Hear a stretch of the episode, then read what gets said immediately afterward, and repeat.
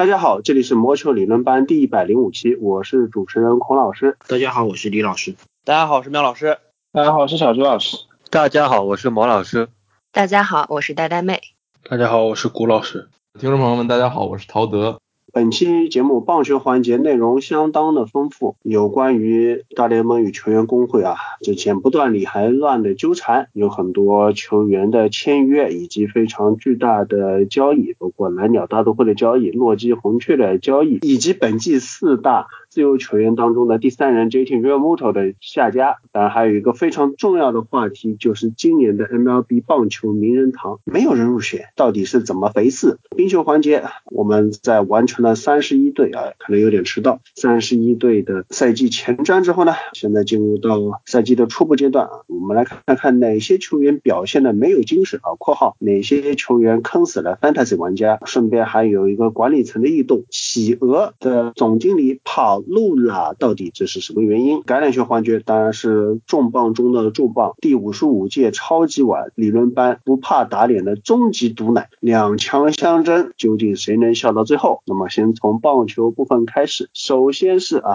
无聊的话题，MLB 大联盟与 MLBPA 球员工会又在老生常谈了，新的赛季是不是要继续搞 DH 制度啊？搞 DH 制度当然有它的好处，对于球队来说啊，投手就少操劳了，少面临。受伤风险了。对于一些球员来说啊，尤其是在自由市场上啊，目前还没有找到下家的 Nelson Cruz 和 Marcel Osuna 两位防守不太行的重炮手啊。如果国联所有球队开放 DH，他们找工作的机会啊就大大增加，能够拿到的合约也会有所提升。而且所有的球员就很多防守不太行，打击还不错的啊，或者说虽然他防守也并没有不好，但是你多一个 DH 位就对多一份拿到更高合同金额的机会啊。那么从这个角度上来说，工会和联盟之间是互相之间都有益处的。但是呢，全员工会说拒绝，为什么？因为大联盟方面推广 DH 制度，还有一个想法是把它作为一个筹码，交换什么？季后赛今年继续扩招啊！二零二零赛季这个史无前例的十六队季后赛，香还是挺香的，有很多球队可以参加，那么能够多打季后赛场次，多有直播收入。而且二零二零一赛季啊，虽然就是啊不知道是不是能够恢复到正常的开放观众，但是部分开放观众应该是可以预期的。那如果有更多的季后赛，能够收更多的门票，对于挽救大家的荷包，嗯。有有非常重大的意义，但是球员们啊对这个兴趣不大啊，就是虽然说开放 DH 我们欢迎，但是你要骗我们打扩招版本的季后赛不同意。关于联盟想扩张季后赛的这个赛制的相关的议题，从可以说去年开始已经开始慢慢的传了出来，这次借由 DH 的东风，然后又热炒一下这个新闻。从球迷观感来说，扩张季后赛的确是可以给更多球队以门槛。然后也让更多的球队在赛季的后半段愿意是全力以赴，而不是早早的躺平认潮。不过，这对于赛季后半的，尤其是九月份，假设下个赛季是完整的一百六十二场比赛，或者是在一百四十场比赛以上的这样的情况下，九月份对于像洛杉矶道奇这样宇宙队来说，很有可能进了九月份，整个一个月的比赛就会变得索然无味，因为道奇的实力可以说在九月初可以已经是稳稳锁定季后赛名额。那之后这整整的一个月，对于像道奇这样。的强队而言，那就真的是走过程。或许对于球迷来说，也是可以说像鸡肋一样的比赛，呃，想看，但是看了比赛看了以后也觉得没啥意思。这样的情况会不会导致像诸如赵琦这样的强队在季后赛一开始时候有 pan over effect 这样不利的影响？当然，这或许对于季后赛而言多了一个看点，但是对于所谓的扩张季后赛可以增加球迷对 MLB 这场比赛的关注度而言，我个人。是打一个非常大的问号。关于 DH 扩张，其实这个问题也不是这两年开始讨论了。上一个赛季是借由疫情这个原因，是可以说是权宜之计。新赛季，我相信如果比赛打得多。是一个长赛季的话，DH 这项制度，我认为不会那么快的就回到国联。但诸如像 Nelson Cruz 和 Marcelo 呢这样的炮手，而且是证明过自己的炮手，我相信在休赛期结束之前的话，他们都能找到下家。因为对于联盟各支球队，尤其是想要有一番动作的球队来说，他们的火力加持在相当程度上是可以帮助到球队的。接下来我们来谈一笔签约，芝加哥小熊签下了洛杉矶道奇的外野手 Jack Peterson 啊，这个球员我们是多次提到过。那么可能宇宙朵球迷又要说了啊，我们球队又有球员流失了啊，那那这件事情大条不大条？魔老师你怎么看？我觉得手自从今年宣布没有 DH 规则那一刻开始，其实就已经注定了 Jack Peterson 基本上不会和道奇续约了，因为考虑到现在整个农场的深度，再加上整个外野的拥挤程度啊，你说想把 Jack Peterson 继续留下来，然后还给他固定的出场时间，我觉得这个已经不太可能了，所以留不住他也是一个情理之中的事情，而且他也想有一个稳定的出场机会。我们也过去看到了过去 Barber 一节这两年喜欢把 Jack Peterson 当成一个是专门对付右头先发的这样的一个打者，而不喜欢在面对左头先发的时候把他首发出场了，所以留不住，我觉得是非常正常的一个事情了哈。毕竟他真的很想获得一个稳定的机会。那么道奇放走 Jack Peterson 是因为考虑到到农场深度，还有现在外野的拥挤程度。那么相比之下，小熊放走了 Kyle Schwarber，然后又把 Jack Peterson 签下来，就显得很匪夷所思，因为是签了一个非常接近的球员来填补 n i n t e n d e r Kyle Schwarber 的这个空缺。因为两位球员的生涯打击三围、被三振率，乃至对于左投的 split 都几乎完全一样。相比之下，Jack Peterson 对左投的这个成绩甚至要更加的差一点，但是他的手背也相对来说好一些。不过从 power 来看的话，可能还是比 Schwarber 稍微差一点。两个人基本上各方面都是比较接近的。那么小熊是不想在 Schwaber 最后一年仲裁期给他预计应该是八百万的年薪，然后 Schwaber 去了国民签了一千万一年的这个合同，这个暂且不说。那么七百万签下来，Peterson 省下的这一百万，可以说就是球队这笔操作的意义。但是更搞笑的是，记者在前两天透露出 Tom Ricketts 在观察了一段时间，认为明年的国中应该大家都比较没有精神的这样一个状态，所以准备多投一点钱，可以让球队有更多的空间来做这个所谓的 retool 的工作。希望能够在今年的国中偷鸡，但是没过多久就传出了红鸟的这笔惊天大交易，所以我不知道 Tom Ricketts 现在是一个怎样的心情。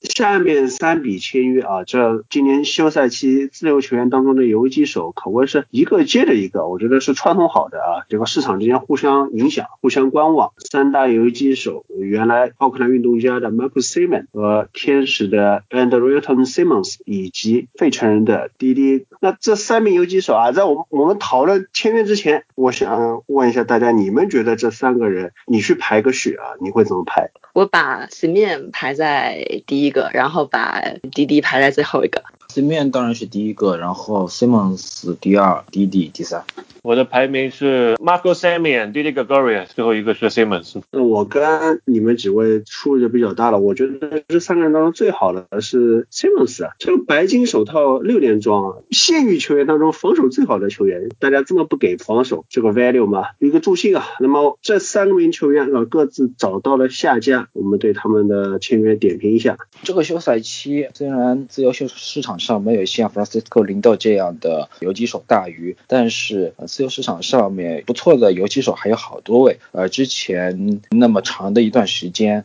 呃，游击手的市场是颇受冷遇。不过在过去的一周，嗯、几名非常出色的游击手纷纷都找到了下家。其中最让人关注的就是2019年的 MVP 评选领跑者 Marcus Semien 在本周终于找到了下家。他和多伦多蓝鸟签下了一年一千八百万美元。可以说直面的过去两个赛季，2019年可谓是超神。不过2020赛季他的赛季开局可以说是用超鬼来形容。当然，据之后记者还有相关专家的推估，由于新冠疫情的影响，导致上一个赛季球队整体的春训还有相关的赛季前的准备工作是一再被打乱，这也间接的影响到了马克斯·米安在赛季开始时候的状态。不过，随着赛季的深入，斯米安的表现是越来越突出，尤其是进入到了季后赛，呃，他在季后赛七场比赛的表现是尤为出色，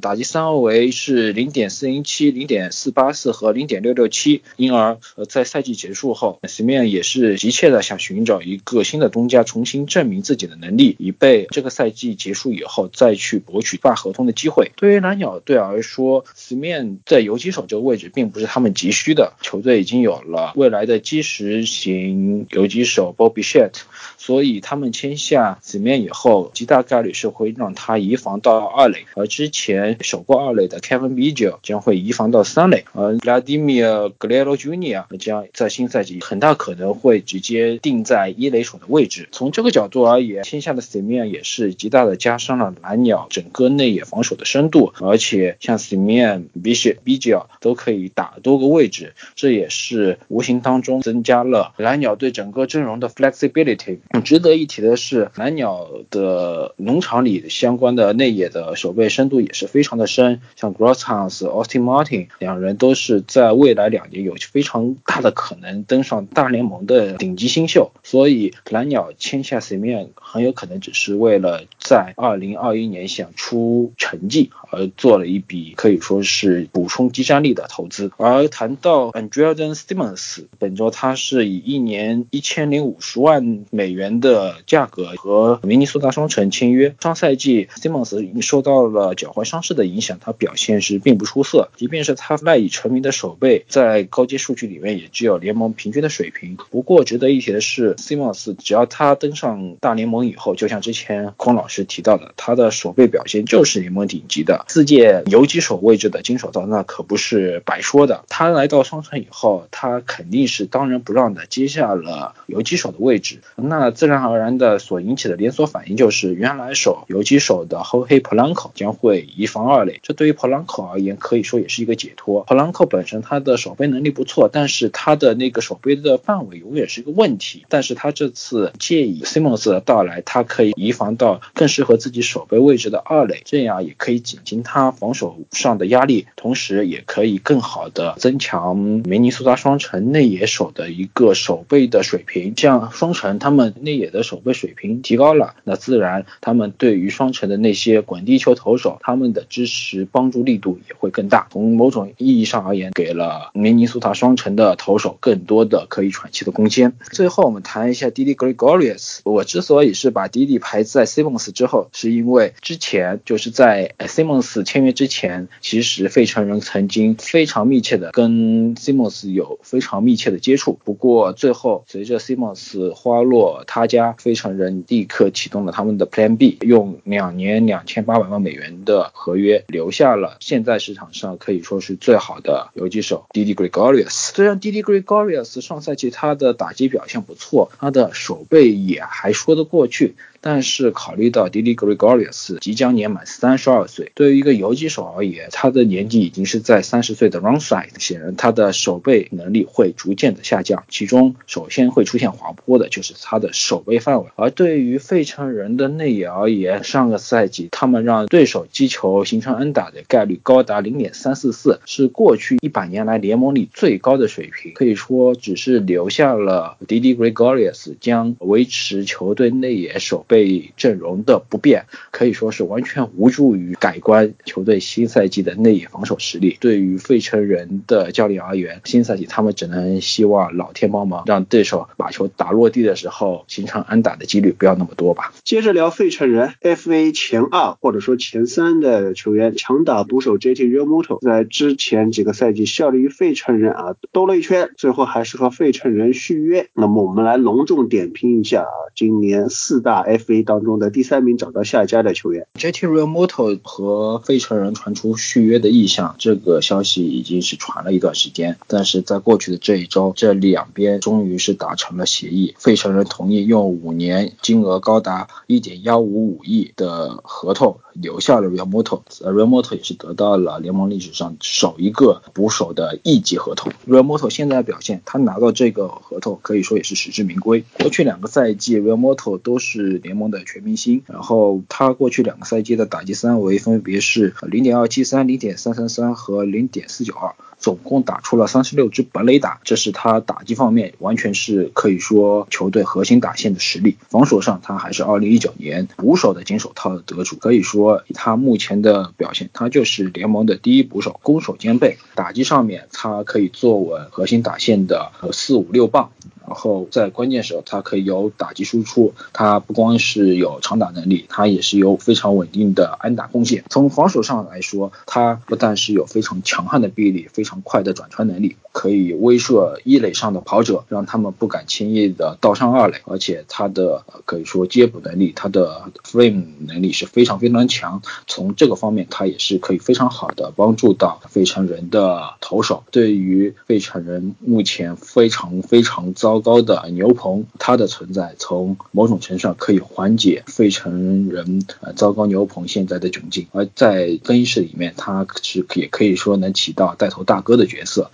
可以和巴萨巴一起形成那个更衣室的双核，在稳定军心方面有非常重要的作用。我觉得这个续约肯定是意料之中的。我们回想一，当时费城人花了多大的代价，Sisto Sanchez 来换回来 JT Realmuto，那么现在应该是三年过去了啊，你不可能说这样啪。的就不把这位联盟市场上面最好的来就这样让他去签约其他的队伍，甚至是让这个大都会签下他。我一看他这几年的数据啊，一九年他的胜利贡献值飞过这个公式，它高达五点七场，所以我们可以看着 GT Real Muto 的价值一直就是摆在这里。刚才也说到了他的这个无论是进攻还是 framing 啊，他都处于一个联盟非常前列的样子。他也不像亚斯曼的管教一样，就是有可能他的 framing 或者防守要比打击来的。要更好一些，而且这位穆总完全就是一位攻防两端是非常平衡，也是同时都是非常出色的一位捕手，而且不要忘了他的跑垒通知速度也是一点也不比一个普通内野手差的一位捕手。我们也知道，现在整个联盟要培养出一位打击强的捕手是有多么难的事情啊！起码我们可以参考到现在杨基 Gary Sanchez 的现状，对于费城人来说，这是一笔他们肯定要续下的一个大合同。只不过可能很多人担心的这个合同签。下去之后啊，他现在是以一个五年的这样的样子啊，他今年也二十九岁了，所以可能会不会在合同的之后一两年出现一下波动，出现一下像像亚典马尼娜的这样的一个情况，我觉得这个也是会是一个意料之中的事情。强打捕手一贯都是不好找的，而且现在联盟发展的趋势是很多打击天赋比较强的捕手，他可能是在念书的阶段，就他还没进入职业，或者说进入到小联盟体系以后就被改造成。其他位置了，像 Bryce Harper，他小时候啊，跟小伙伴们一起打球的时候，跟 Joey Gallo 有一张照片。那个时候他还是捕手，但是他很早就转向外野，因为捕手在手背方面有很大的消耗，对于全面发挥打击力量啊是有影响的啊，对于球员的寿命啊也是有很大的影响。但是从球队的角度，一名强打捕手带来的好处是非常多的，因为所有球队的 C 位可能打击都不太行，也许大家一垒手来个重炮手啊，左外野手来个重炮手，这都不稀奇。但是你。要在捕手位上能够有个打击好的，这个就很难得了。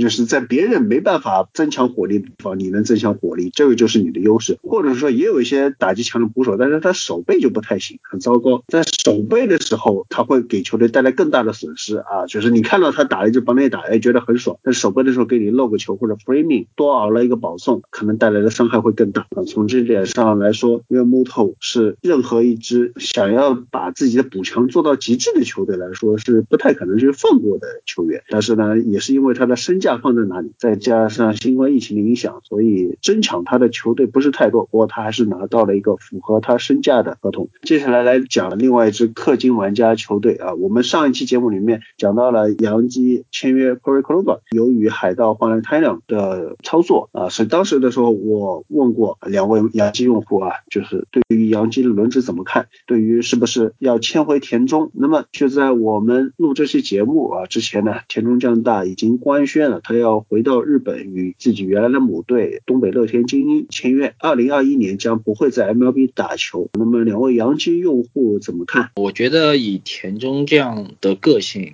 这样的决定，我觉得是非常正常的。因为其实对于现在很多日本球队而言，纽约洋基并不是一个非常好的去处。但是田中可以说在当时签约的时候就可以说跟洋基算得上一见钟情，而且这一牵手也是过去了七年的时间，可以说田中在骨子里面是非常非常喜欢纽约洋基这一队的。但是依照目前球队的情况，可以说是球队为了省那九万万美元的薪资空间，宁愿是把球队一个主力牛都换到了同区的波士顿红袜。可以看出现在球队对于所谓的工资帽管理有多么的严苛，而且球队可以说从不管是刮了 Corey Kluber 这张彩票，外加是从海盗换来了 t 用，所以留给田中的机会并不是非常非常的多。联盟其实其他球队也传出来给过田中相应的 offer，但是有传出比较搞笑的内容是，居然有球队感兴趣让田中去担任他们的终结者，这也真是不知道他们怎么想的。田中可以说在大联盟里面的投球生涯一向是是以特别容易一局被打阳春炮这样的特性闻名，请田中这样的去打终结者，真的不知道九局他的诉求被对手打到一炮轰出去，那是最后是什么结果？可以说田中也是在可能是以他自己的个人意愿为主导的情况下，他还是选择回到在日职的母队，可以说是蛰伏也好，可以说也是等待时机也好，等待时机准备东山再起。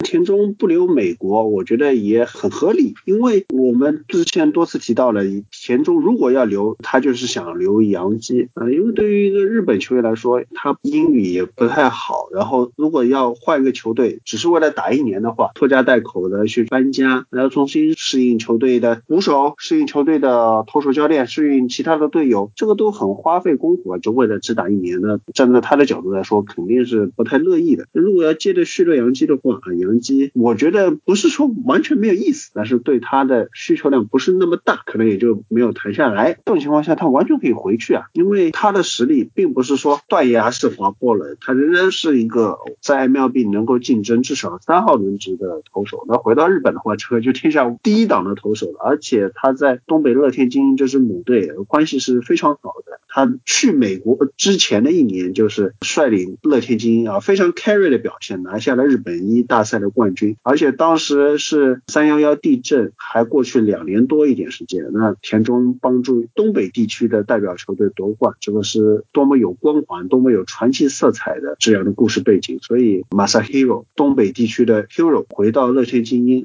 对于他本人来说，对于乐天这支球队啊，或者说日本当地的球市来说，这个是共赢的局面。所以。就是田中他有一个很好的退路，他没必要在一个不是特别舒服的情况下留在美国继续打球。当然，我认为他还是对继续征战 MLB 有相当大的执念的。就像铃木一郎在生涯后期衰退了，已经肯定是在美国都只能打第四外野手的时候，他还是选择我就是宁可在美国打不到主力，还要继继续坚持下去，而不是回到日本去拿一笔不错的合同，而且球队会非常的优待他，给他很好的机会。不同的球员有不。同的想法呢，田中可能就觉得就是没必要继续强留在美国，可以回去再蛰伏一下啊。我李老师说的这话，我觉得挺好。当然，他现在是三十二岁，目前传出来消息没有坐实，可能这个合同是签两年。如果是九亿日元的话，就会刷新 NPB 的记录。就刚刚是独卖巨人和菅野之之签了年薪八亿日元的合同，就是因为菅野之之之前要入闸嘛，但是谈了一圈没谈拢，回国独卖巨人。田中他会如果是两年年薪九亿的日元，这笔合同走完，他是三十。四岁，你说老吧也没有太老，但是在这个时候再要回到美国，不能排除这种可能性，确实有点难。我们之前在理论班第一百期的特辑里面，当时也说过啊，就没有把田中排进亚洲历史前十大的球员。当时还说再观察一下，可能啊，我们只能说可能，也许他在 MLB 的历史，他在 MLB 的成就就要盖棺定论了。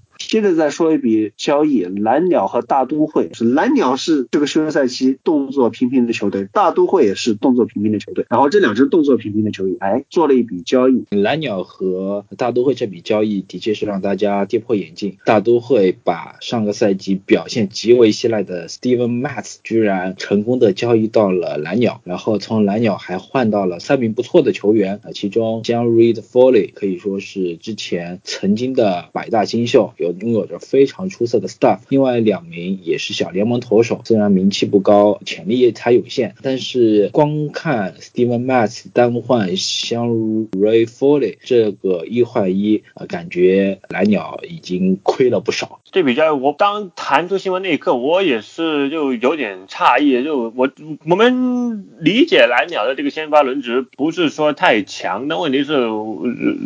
你说跑去和大都会交易 Steven Matz 一个上赛季基本上可以说是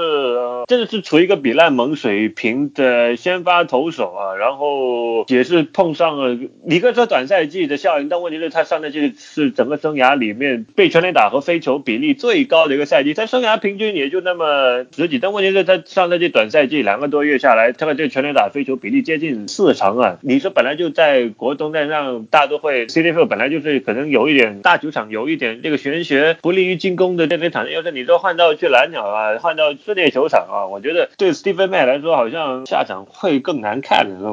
也可以，我也不知道是不是是不是蓝鸟可能这么多年都很喜欢这样大很喜欢大都会的投手，参考一下当年的 R A Dickey 啊的一个状况啊，但是你说再回头来看，你说一支急需先发的球队补齐轮值之后去找 Stephen Mass 啊，我真的看不懂啊。莫老师刚才提到了 R A Dickey 那笔交易啊，我这边再补充一下，当时 LED key 是呃国联的三洋奖投手，超级厉害的蝴蝶球投手，然后蓝鸟为了换到他，可是出了 North Syndaga，就是后来的雷神。不知道这笔交易过后几年，蓝鸟会不会又像这笔交易一样后悔？不过这笔交易啊，应该不是我们本期节目里面讨论的最弹落眼睛的交易。接下来这笔交易，我是觉得更加的看不懂，觉得更加是打个比方，简直是丧权辱国。科罗拉多洛基送走了罗兰·纳豆，就是纳豆啊，纳豆他们的当家球星头牌 face 送到圣路易斯红雀。这笔交易如果让我形容一下，我觉得像是科罗拉基雪崩啊，就是一个让让球队要崩盘的交易啊。但是这笔交易是究竟是如何的，两边的筹码悬殊，如何的啊，令人感到匪夷所思呢？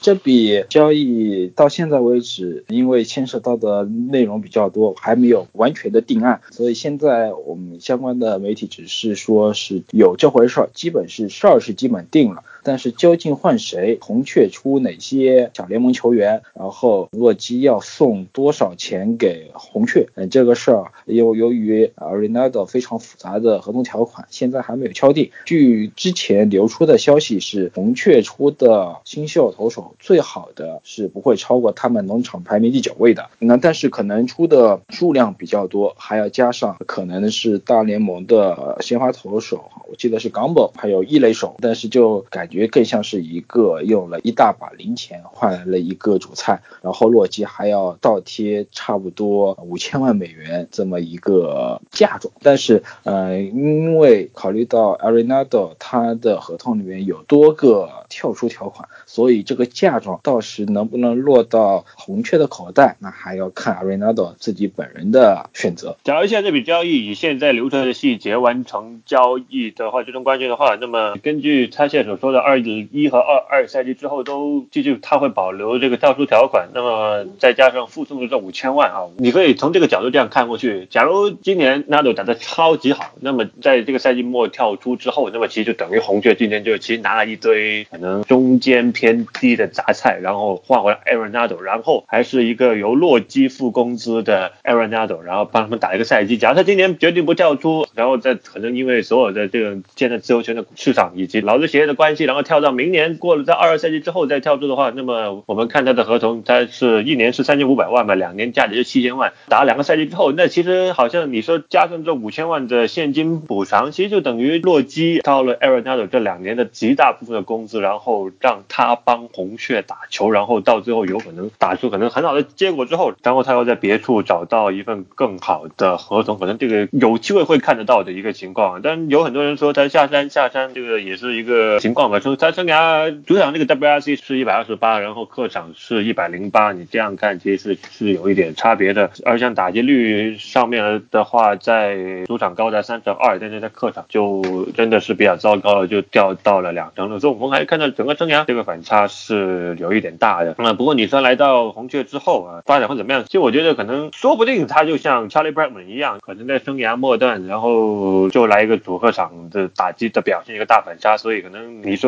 完全说定他下山之后会不行吗？我倒不一定是这么看，只不过我看不懂洛基的这个操作了。你说续约一个整个联盟最好的三垒手，然后你在续约之后就这样把他换掉，还是一个当家球星，真的说不过去。而且最搞笑的是，你说换掉艾伦亚德之后，他们现在还想续续约 Charles Story，但我不知道他们到时候在可能过了几年之后，他们又要找谁来接盘 Chari story，而我们也知道 Charles Story 在山上山下在这方面表现有更加严重的反差。我对于红雀来说啊，这几年下来，连续那么多年都可以在交易市场上面就找得到这么好的交易对象啊，Marcell Ozuna，然后 p o g o s h 然后到现在 Arenado，某种方面上我们也看到红雀的现在这个整个团队的交易的决心还是挺强的，也是挺果断的。当然你说赚不赚，那这个就另说吧。这个东西我揣测一下，就只能揣测一下。其实 Arenado 他是洛杉矶长大的，按照 Corey Seager 的说法，就是他在在跟阿伦德私下交流的时候，对方透露出他其实很想为道奇打球啊，他有一个耳朵梦，从小就是道奇球迷。但是另外一方面呢，这个球员又是很喜欢那种一个球员终老一队啊，非常希望能够在洛基打出成绩啊，一辈子都留在这里。所以二零一七赛季之后啊，他和洛基签下的当时是最大的续约合约，就是在 Mike Trout 之前，他那笔合约是 MLB 历史上最大的续约合同。八年二点六亿。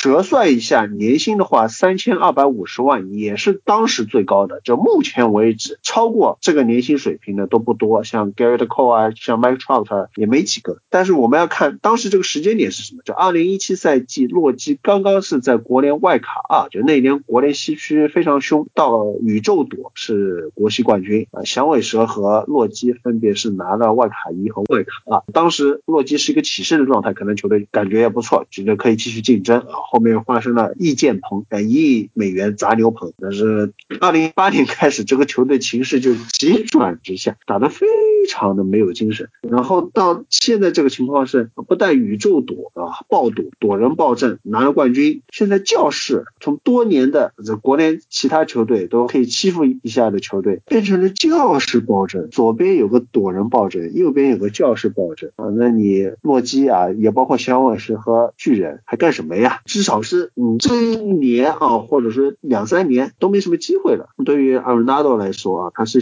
有抱负的，想要去冲成绩的，自然会对球队这么一笔瞎操作，然后现在已经是无力去跟两个暴政竞争，感到非常的失望，所以萌生去意。但是呢，他又有不可交易条款，所以我觉得现在就是这么一个情况，就是这个球员一尊大神，他现在想要走，而且球队可能还是理亏一方，就是哎，我们建设失败，我们对不起你啊，让你没办法实现自己的抱负。所以你要走，我们还得让你走。但是呢，因为你又有不可交易条款，所以不能把阿伦道送到对于球队来说最好的、最合适的交易对象的地方。所以这样的话，交易对手就缺乏竞争，就可能只能是球员同意他才能去谈判交易，那对家就非常的主动了啊。所以这么雪崩式的啊，这么一把眼泪、一把鼻涕、一把血的这种屈辱的条款，虽然说没有敲定，但是我们现在听到的基本上八九不离十的这么屈辱的交易条款，对于洛基来说。说也只能接受了。那么最后本期节目棒球部分最后的最关键的环节就是关于今年的名人堂。那么我们之前两年理论班的节目到棒球名人堂的时候啊，都会来跟着介绍一下，哎，今年入名人堂的都是谁呀？他到底取得了怎么样的业绩啊？叭叭叭叭叭叭叭叭啊！那么今年呢，我们就讨论不了这样话题了。今年没有人进名人堂，就美国时间一月二十六日，今年的投票结果揭晓，是棒球名人堂呢是由 B B。WA 美国棒球作家协会去投票，那么这个投票是规定了你要达到百分之七十五的得票率啊才能入选。那么今年呢是没有人达到百分之七十五的得票率，所以是历史上第九次啊，也是自二零一三年以来第一次就没有球员通过票选进入名人堂。那除了棒球作家协会投票以外啊，还有个开后门制度，就是老兵委员会啊，这是一个规模小得多的机构。老兵委员会可以从那些没有被作家选进去的球员里面去挑一些遗珠，就觉得他好，或者说再评一些教练啊、啊裁判啊，这些也是老兵委员会去评的。但是，因为疫情关系，老兵委员会今年也不开张，所以两条路正门和后门都没有人进名人堂，就是自一九六零年以来第一次没有人入选名人堂。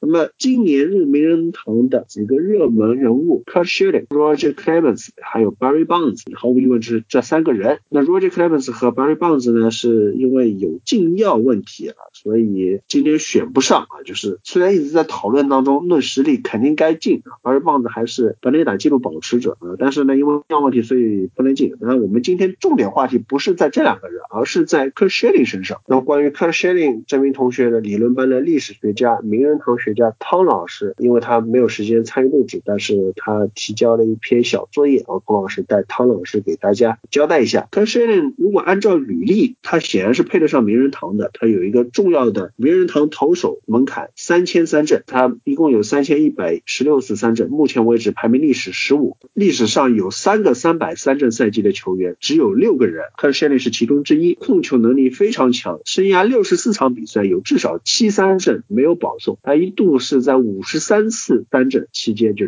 在投出了第一个三阵到第五十三个三阵之间没有投出过任何保送。有五个赛季他的三阵保送比领先全联盟，生涯三振保送比是四点，在历史上所有至少投了一千局的投手中排名第八。按照 Baseball Reference 的是百八十点五，历史第二十六。按照 FanGraphs 绿网的胜利贡献值七十九点八，排历史第二十。名人堂目前有八十三名投手可是 s h i l l i n g 这样的胜利贡献值排名在中位数以上，而且他有一个特别加成的地方，就是季后赛大投手，生涯季后赛十一胜二败，自责分率二点二三，一百二十次三振，二十五次保送，拿下了一九九三年国联冠军赛和二零零一年世界大赛的 MVP。他在二零零一年季后赛的表现非常的 carry，四胜零败，三度完投，四十八点一局只丢了六分，五十六次三振，六次保送啊，那一年的。世界大赛是被誉为最经典的世界大赛之一。另外，在二零零四年季后赛，他带伤上阵，血袜出赛，呃，就是这是另外一个传奇，就是血袜的故事，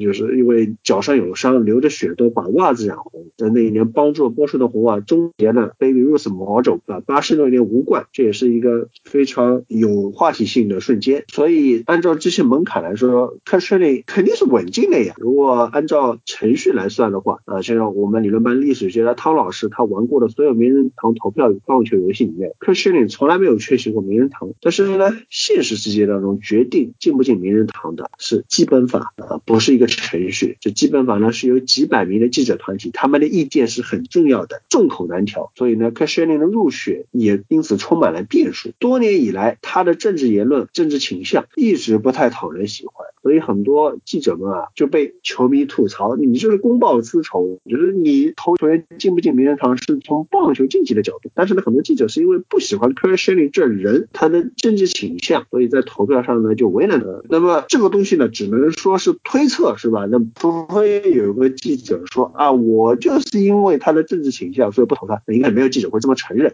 魔球理论班嘛，更多讲球本身，讲理论。k e r s h i l l i n g 他到底是不是？前面我们说了 k e r s h i l l i n g 应该是能进名人堂的，但是呢，这里要说一个可能相对来说跟前面有点矛盾的话，就是虽然他应该能进名人堂，但是呢，我们参照棒球作家协会以往投票的尺度，从某些程度上来说，科谢利又不是稳进名人堂，或者说不是那种能一次过线，就是有投票资格的第一年就进，而是要在投票池里面待上几年才进的。那么我们分析一下啊，棒球记者协会它的口味到底有哪些？其中有一个很关键的，比较看重持久度 （longevity），长时间的稳定产出，在棒球作家里面眼里也会比短时间的。高光表现更为吃香，尤其是一些标志性的里程碑。如果是野手是三千安打、五百本垒打，哦，对于投手来说三百胜、三千三振等等，这些都非常重要。除非一名球员的高光表现真的是到了惊天地泣鬼神，大家流着眼泪、感动的不行的那种，比如说像 Sandy Koufax 或者 DJ Dean 这方面是这样的代表。如果像一些 Don Sutton 和这样长期稳定，但总体来说说不上经验的球员，在棒球协会评选上就比 Johan Santana 或者 Andrew Jones 这种短期高光，但因伤病等原因职业生涯不长，或者说高光赛季和剩余赛季啊，就是厉害的赛季和摸鱼涨场期差距过大的球员要更容易进。而且呢，棒球比赛场次数非常多，一一常规赛一百六十二场，长时间，那么季后赛呢门槛也非常高，季后赛的场次相对于常规赛来说是非常小的。直到现在，MLB 如果不算扩招赛季，十支季后赛球队，三十支三分之一，这个比例仍然比其他三大联盟要少，而且有很多奖项的出现的时间较晚。所以，棒球作家协会在投名人堂的时候，就从古至今一以贯之的就有这么一个季后赛和冠军经历，在评价一名球员是不是该进名人堂的时候就没有那么重视。就像如果我们说像像汤姆布雷迪啊厉害，大家可能首先想到是季后赛六个冠军，但是在棒球里面，嗯，常规赛的重要性远远超过季后赛，远远超过冠军的荣誉。还有一个趋势就是啊，棒球作家们相对于特定的荣誉，他们更喜欢讨论一名球员是否是同时期最出色的球员，在同期联盟里面数据有多少次领先，等等等等等等的。这个就像我们理论班在一百期里面讨论过 Joe Brees 啊，没有拿过 MVP 什么的，这个在棒球里面就不太是回事了啊，你的数据领先才是最重要的。此外，尽管棒球在体育数据分析界走在了前列，近年来有越来越多的记者呢开始引用一些新兴的高阶数据，但是有些时候呢，记者会突然的风向转变，又又复古一些，比如说二零零四年把 Bartolo Colon 排在了约翰 Santana 前面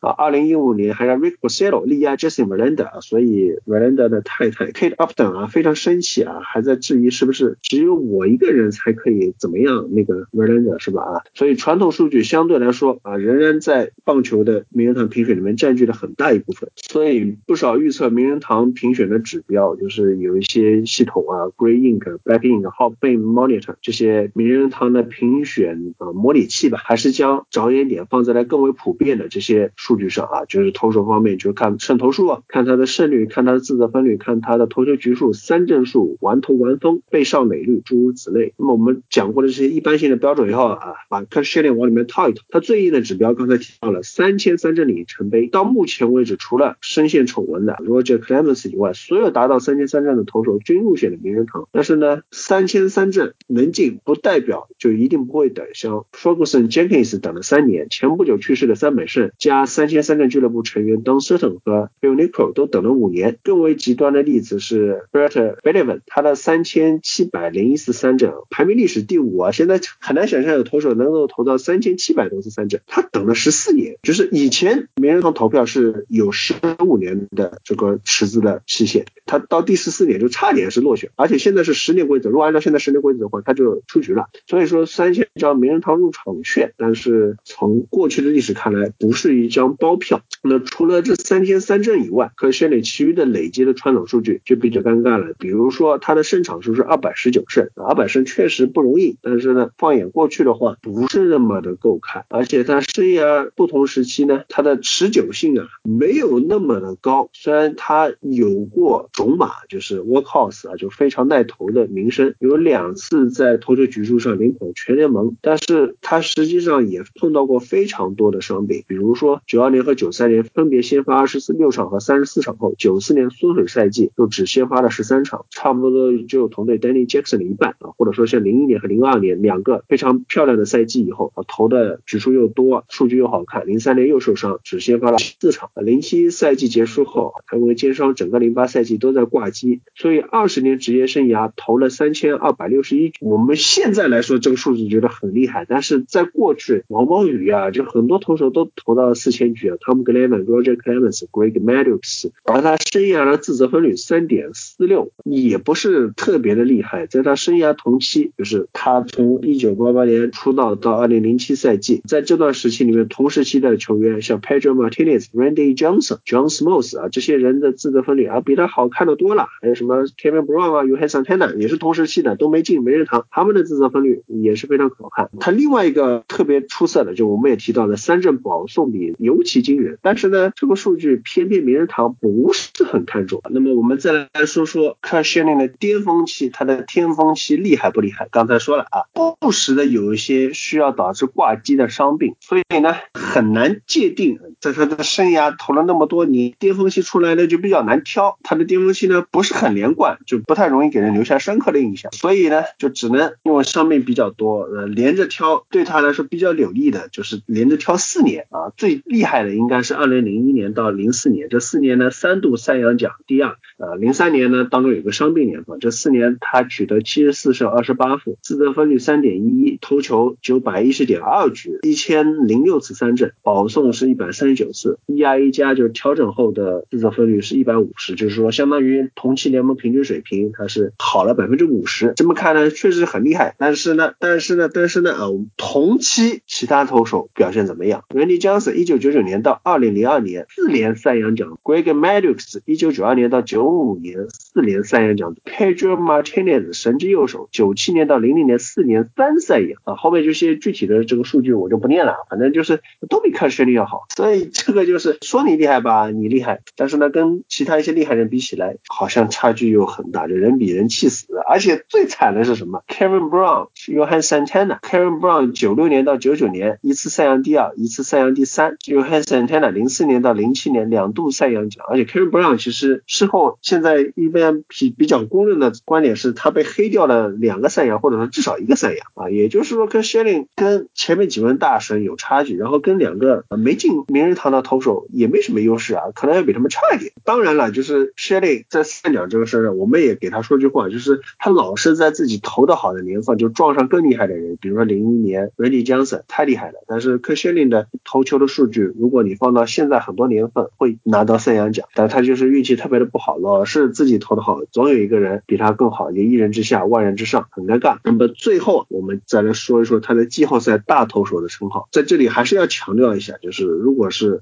NFL 的名人堂或者 NHL 的名人堂，或者说 NBA 的名人堂，季后赛打得好，冠军容易多，是非常重要的加分项。但是在棒球不一样，如果说一名投手他有季后赛大投手的荣誉，被他是一个非常重要的标签的时候，往往意味着约等于这名投手常规赛相对来说不重，所以季后赛会变得显眼。我们举两个比较典型的例子，一个是 Jake Morris 啊，就是在一届世界大赛里面投的特别的厉害，觉得啊一己之力 carry 夺冠，但是常规赛也不能说很划水吧，就是非常的中间偏上的感觉。包括 Mason Bumgarner 非常不讲理的，尤其是二零一四年很 carry，但是他常规赛什么表现啊？问问亚利桑那小尾蛇就知道了。所以如果一名球员是季后赛大投手，常规赛也出众的话，哪怕是像 Kyle Fox 或者 Bob Gibson，那么按照我们棒球的逻辑，也首先是提到了他的常规赛的成就，再会说他季后赛表现出色。而那种像 Jake Morris 一提到他，大家都说，哎，一九九一年世界大赛第七场十局完封，他就是一个吃一场比赛的老本，那常规赛也就拿不出手啊。实际上他第二年季后赛就炸翻了。更尴尬的是，实际上他整个生涯季后赛都不好，就是一场高光给大家印象分非常多。嗯 s h e l l y 呢，实际上某种程度来说也是有点这个意思。零一年季后赛过于闪耀，然后大家都记得了，哦，那一年非常精彩的世界大赛，看 s h e l l y 表现神勇无双，包括零四年的季后赛雪袜啊，但是也别忘了他季后赛也有出过的比赛，比如那年我们都知道在美联决赛红袜让三追四，但是这让三的三场比赛，美联冠军赛第一场被杨基打爆啊，也是看 s h e l l y 他也有个锅。虽然如果不是 David Ortiz 第四场第五场中非常 carry 的发挥啊，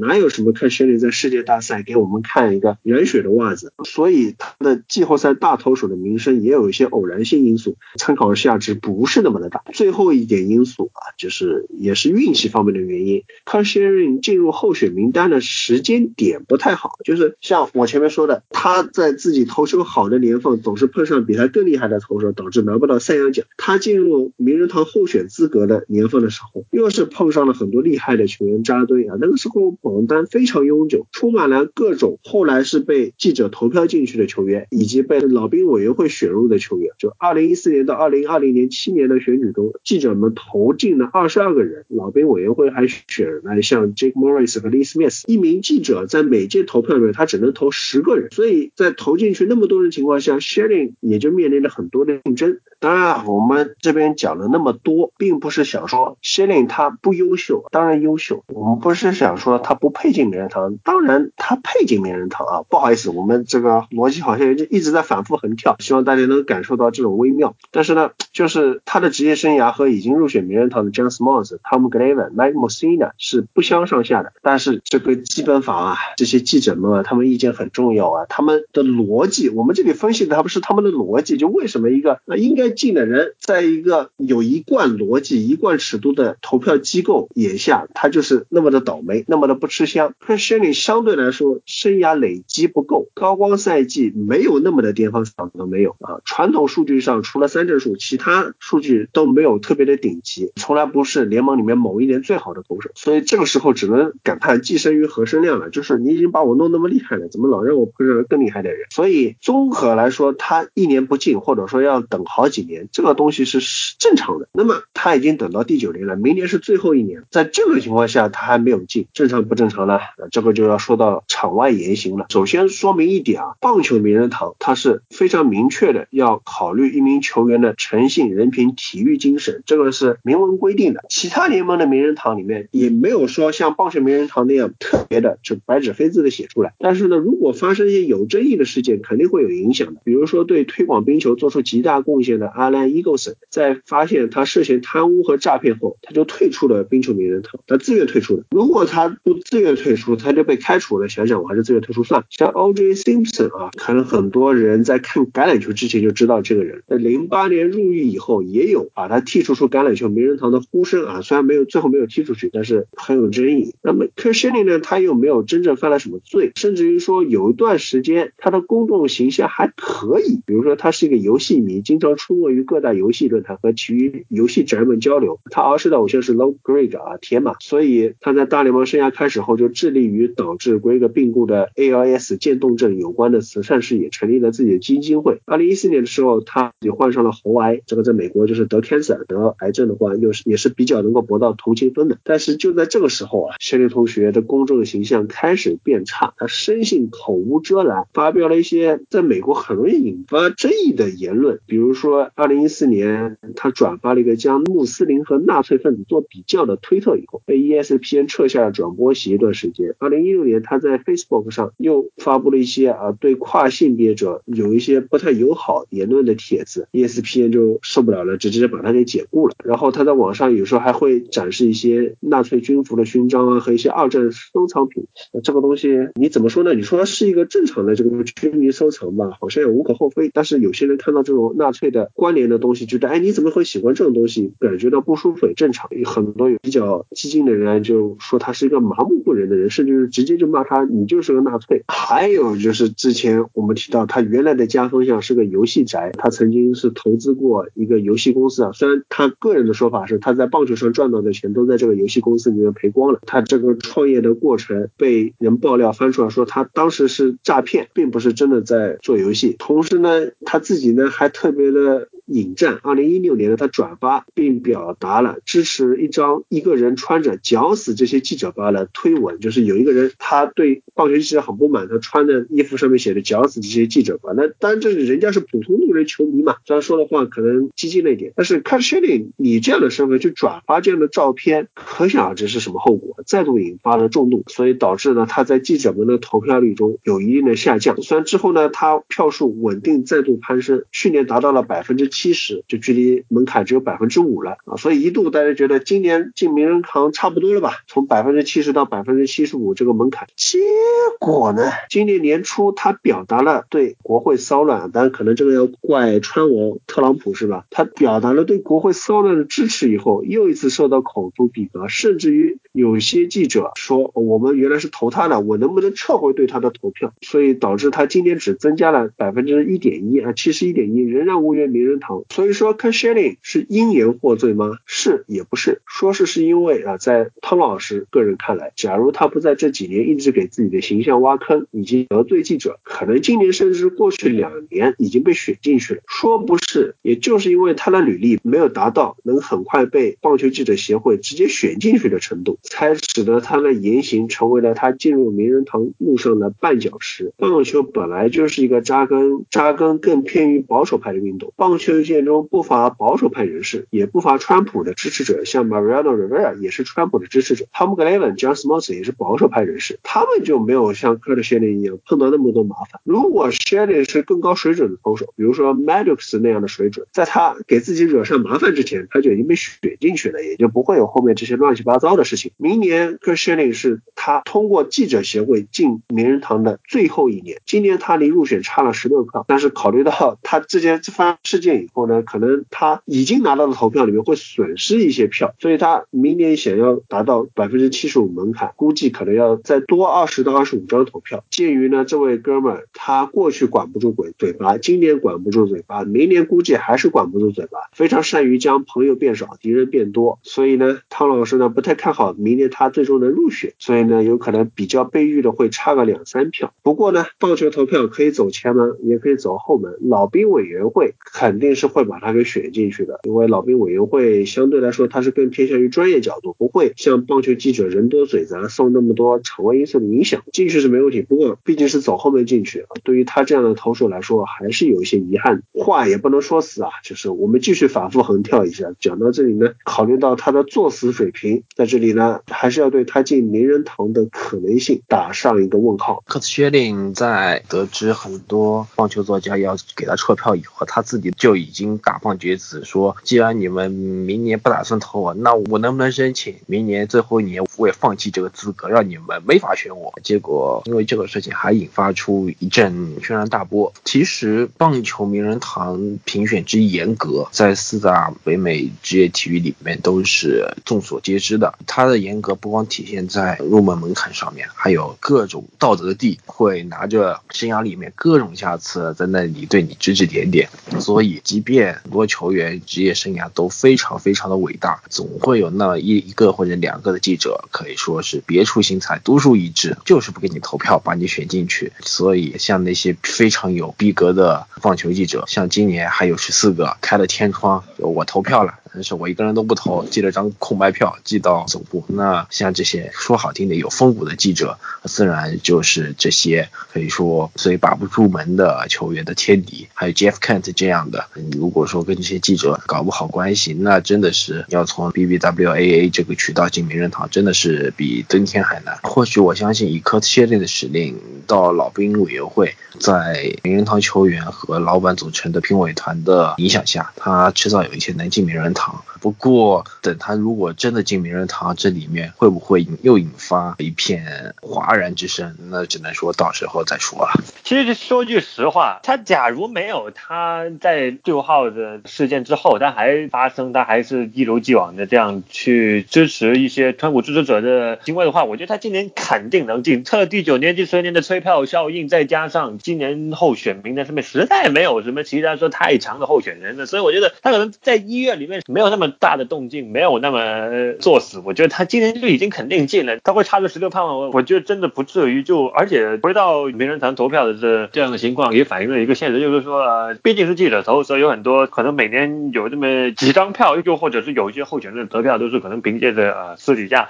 和记者关系不错，那么我就投给你吧这样的一种情况。所以也看得出来，薛领这么多年都是和很多人的关系或者是打交道都打得非常的糟糕。所以你说明年他能不能进嘛？我觉得我在这里我也持一个呃悲观态度。好，给科特薛定开完会，视线转向冰球，给这些球员们，这个缩水赛季很短啊，没有时间让你们再找状态啊。到目前为止，哪些球员打得不好的啊？我们来给他开个会。上周有几个听众要求啊，想想让大家聊一下到底怎么回事。有几个球员点名 Elias Patterson 为什么发挥的这么差，然后我们就干脆就借用这个话题讲一下，不光是他，还有赛季这前几周里发挥比较糟糕或者是低于这个大家预期的水准的这样的球员。Patterson 其实讲晚了，这周其实他他已经基本就打出来了，已经对对嗯回到这个他的正常水平。今年家人的比赛看了不少，他现在场均十八分十七秒的出场时间，然后这个 shooting percentage 降到了百分之十三，其实对于对于大多数球员来说是一个很优秀的数据，但是对 Patterson 来说好像差了一点。前几周更糟糕啊，但是这周打得不错，已经开始往回调了。但是的确有一些 eye test 还是存在问题，他们整个这一组三个人都没有说创造出太多的机会吧。那咱们继续下一个球员吧，就让你讲 Malkin 了。对，他会打球吗？干哈呀？一天天的。我看啊，就这大哥这两天球打的，在自己区传球传给对面，在别人区传球传给对面，在中区传球传给对面，就是两边都没见都接不着球。你知道看那种高阶数据的图表，好的球员都是蓝的，差的球员都是红，有的球员是又蓝又红。毛孔可好，全是红。就是看他在拿球，拿着拿着拿着拿着，轻轻一传，哎，就给对面了。再轻轻一传，就传歪了。然后接球也是接不着球，我就觉得一部分是整个球队最开始状态都有点问题，对吧？你想想 l a t a n 现在也有点问题，守门员也有点问题。但是这大哥完全就像是内心就是不在乎似的。但是呢，好在企鹅有解决方案，对吧？企鹅永远都有解决方案。咱们的解决方案就是本来给克罗斯比配的右边锋，Casper Capen。在过去两场比赛中，哈，有着 c a p t a i n 的毛肯似乎强了点，尤其是在上场比赛，咱们用眼冰球一般看两项，一个是看数据，一个是你去看这个球员真正的表现，eye test，对吧？上一场比赛，尤其毛肯的 eye test 强了不少，就他在这个攻区前抢啊，防守区传球啊，就没有那种，当然还有就是减少高危险的这种传球，然后在攻区也更加这种 engage，就更加有参与度了，就对吧？我觉得新组成的这个二组 c a p t a i n Malkin 还有之前的这个 Zucker 三个人能还不错，尤其是 c a p t a i n 有脚底下的速度，对吧？给 Malkin 还有他的前抢能力，给 Malkin 有很好的这种辅助的作用。但是问题就在于这只是两场比赛，对吧？不太确定他能不能保持这样的一个状态。Malkin 是一个非常情绪化的一个球员，没有观众在观众席里对他会不会有一定影响？这都是大家在想。上个赛季季后赛也是嘛，没有观众在这，Malkin 的发挥也不是很令人理想。所以这个球员就像是一个谜一样。不过在高阶数据来看，毛肯在上两场比赛都有一定的提高，咱们还是拭目以待。我觉得这个球员反弹的几率还是很大的。就是大家不要担心，对吧？爬出这个坑呢，我觉得应该没有什么问题。一般这种稍微上点年纪的球员都慢热一些，尤其他过去几个赛季也慢热，但是他之前表现没有这么差过，可能就是各种原因综合到了一起，他可能出了点问题。我还是觉得他能反弹，大家也对他稍微有点耐心。说完了这两个最明显的，接下来就是大家自己提了，想讲什么球员大家比较关注的，比如说像 Mansa，我觉得戴老师可能要想讲一下，对不对？Mantha 虽然他今年这个赛季进入状态非常非常的慢，我们也看到他就是之前比较好的这种防守的表现也没有，有很多的失误，特别是前一段时间对黑鹰那两场比赛，真的打得非常不好。但是呢，就是现在球队也是主教练也找他去谈过话了，他自己这个态度也是很不满意自己现在的表现，然后。在刚过去的这一场，就还是打的要好一点。他呢，也是和他同组的球员有一定关系吧，因为他现在也没有在一组上面打。一组右边现在是，左边现在是这个 Bobby Ryan 是吧？这个赛季开始到现在其实还是不错的。然后他现在二组跟 Heros 和那个 n a m e s n i k o v 在搭档。然后如果不能和 Larkin 一组的话，这个还是会受到一定的影响。但是他现在还是整个红衣队内五打五期望进球每六十分钟最多的球员。虽然这个数据放在其他一个中游球队吧，都是一个比较偏中间的水平，但是在红衣他还是最有进攻威胁的一个球员。现在。的这个表现不仅是不如我们对它的这种数据的一个预期，也是和这个高阶数据所显示出来有一定差距，所以我觉得它还是比较有上调的空间的。然后再说一个边锋吧，也是有听众点菜的，就是 Kevin Fiala。赛季到现在，他这个运气也是比较的不好。就是他今年的这个 shooting percentage 和去年比是有点下降的，然后他也没有比较好的 l i m a t e 来搭档，现在是 Marcus Johansson 和 Nicolino 这一组的五打五的期望进球这个比率都在百分之四十以下，就非常的不尽如人意。然后他呢，可能是心态有点着急还是怎么样？之前那场比赛他从来都不是做这种事情的人，就莫名其妙的从背后推 At Roy，让 Roy 头撞板墙上，就很恶劣的一个动作，就被禁赛了三场。希望他这个也是可以冷静一下。但是还是就高阶数据所显示出来的情况来看，他在狂野这个队进攻虽然不是非常的好，但是他实际的这个进球和期望进球比起来差的非常的多。更何况就是不说这个进攻输出这方面，其实他其他他一些方面就是表现还是不错，但是从数据上，从进球助攻这些看的话就没那么好。所以我觉得 Fiala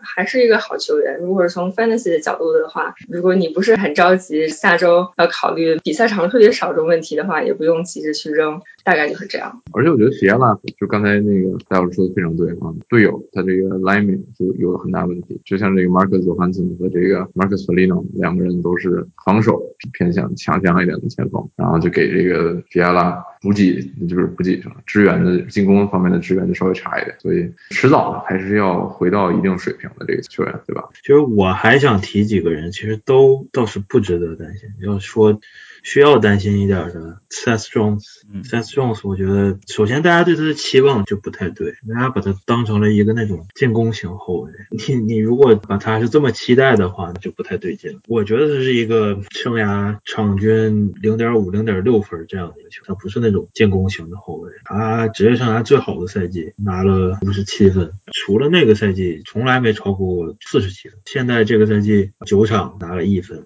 会反弹，我觉得，但是撑死，我觉得他这个赛季是，如果按八十二场算的话，那就是他四十一分的配，他这个赛季可能两场一分这个样子。他和 b e r n s k y 这个组合，包括整个蓝这个后防线，今年我都觉得不太对劲，但是会反弹。后卫球员很多时候是吃体系的，就是教练的一个体系对他们有一定帮助。比如说一个球队喜欢用后卫带进攻，那后卫自然就容易刷分，对吧？这个赛季这个蓝衣这个球队，他前锋这边也相对薄弱了一点，就是皮尔卢图布瓦走了。我觉得在 Patrick Line 来了之后，尤其是能对这个这两个后卫的一个进攻能够有一定提高，尤其在强打方面，这两个后卫都会在不同的时候打一些多打少的时间。然后 Line 尤其是多打少的神器，我觉得这几个球员在多打少的时候，尤其是 Worinsky，对吧？Worinsky 的这个进攻令人失望，防守也不太对劲儿。这个赛季，我觉得这几个后卫都有点问题。就是我觉得 Jones 就很有可能就是该让大家真正意识到他是一个什么样的球员，就像郭老师说的那样。还想说一个球员 e g o r s t e r 嗯，我怎么劝你们的，对不对？我休赛期是怎么说的？十二场的样本，你们把他吹成了联盟的球王级别第一档的一个门将。现在看的话，上个赛季他能神到一场扑五十个球，拯救这个后方。现在看这后方更差了，Brandon Smith 更差了，Jack Johnson 来球队了，这个救不了。我觉得你现在对 s t e r g e n 的期望就是一定要放低两个档，你要。意识到他在一个联盟垫底的防守级别的球队，这个球队会让你的门将遭殃。你一场比赛你会面对三十次、四十次、五十次的射正机会，这个是没有办法的。现在这个球队就是这样，所以 s t a r k i n 会有不好看的数据，会有不怎么样的扑救成功率，会有一个很高的平均 GAA，这个是躲不掉的。大家一定要调整好这个期待。我觉得把它当成一个打折版的 John Gibson。说到游骑兵的后卫，一定要提到这个上个赛季五十多分的 Tony DeAngelo。六十多场比赛五十多分，对于后卫来说，基本就是联盟顶级的水平。但是就在今天，咱们新闻突发啊，他被 waiver 了。这对于一个上个赛季进攻输出联盟顶级的这个后卫来说，简直就是天上地下的区别。大家对这事怎么看？陶德是应该看了这个事件的导火索那场比赛，就是对企鹅的那场嘛。最后 Crosby 的那个进球，可以说 d a n g e l o 他和 Gorgiev 就没有协调好。然后在比赛结束之后，两个人也都比较火大，看到一些小道消息，两个人在赛后就爆发了冲突，甚至到动手的这个程度。d a n g e l o 他这个前科就太多了，他从青年联赛的时候就是一个这个搞事儿小能手，进入游骑兵之后，他场上吧确实进攻非常好，然后防守又一直这个样子。今年被 David Queen scratch 了有两场是吧？然后场下呢，从去去年漫长的休赛期，我们就看到他这个不去加入政坛真的是可惜了，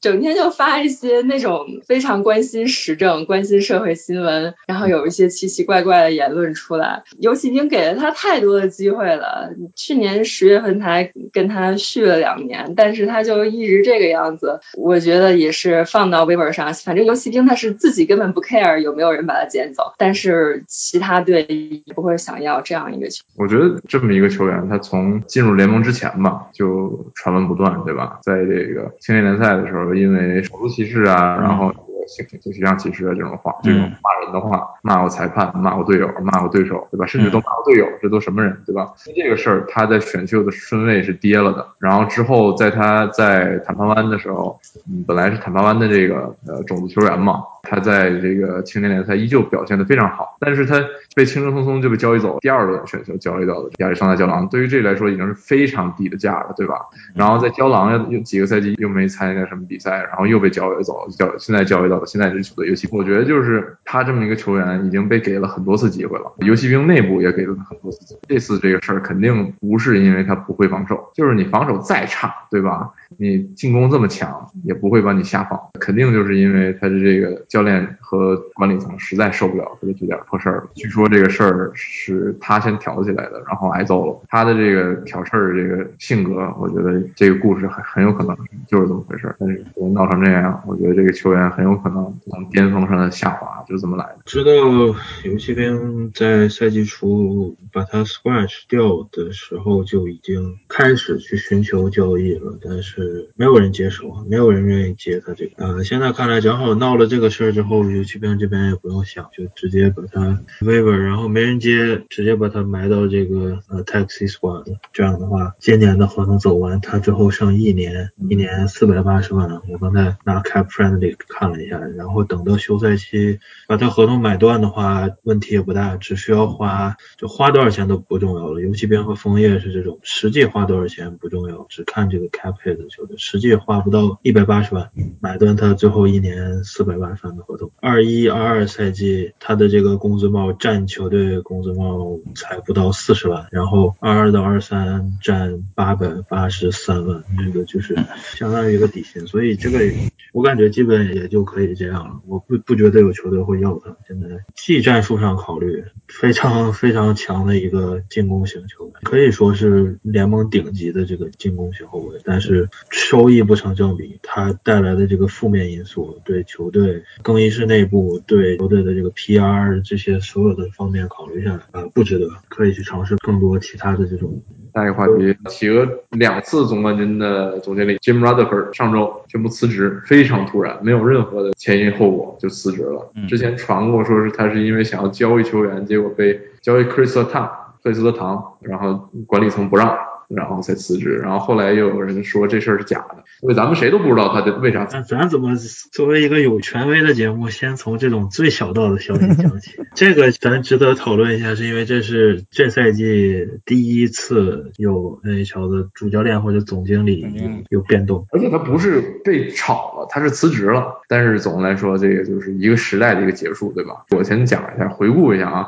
这么多年跟企鹅的不解之缘。其实他在当企鹅总经理之前就跟企鹅交。交易很多次，他那个企鹅现在的这个后卫 Brian Duman 就是他交易给企鹅，因为企鹅给了他这个 Jordan Staal，现在还在他之前那个球队。但是在企鹅这么多年纵观一下，我觉得最好的几笔交易啊，咱先从我认为最强的交易来说，也是直接导致企鹅两次斯坦利杯的交易，那就是 Phil Castle。这个 Castle 交易当时真的是非常大的这个手笔了，当时是交易出了企鹅的可以说当时最好的 prospect，最好的种子球员 c a s p e r Kapanen，还有几个这种 Nick Spaulding，Scott Harrington，还有一个第一轮签后来变成 Sam Steve。也还有一个第三轮签，后来变成 Jordan James Greenway，不是 Jordan Greenway，然后换的 Castle、Taylor Biggs、Tim Erickson，还有一个第二轮，其他这些球员你都可以忽略。Castle 就是这笔交易最大的一部分。他在企鹅这段时间，大家肯定很熟悉，热狗男对吧？他跟二五中锋毛肯是达到了一种好搭档的这种好基友的这种配合，两个人呃互相互补。我觉得毛肯喜欢传球的时候，Castle 就打门；毛肯喜欢喜欢射门的时候，Castle 就做球。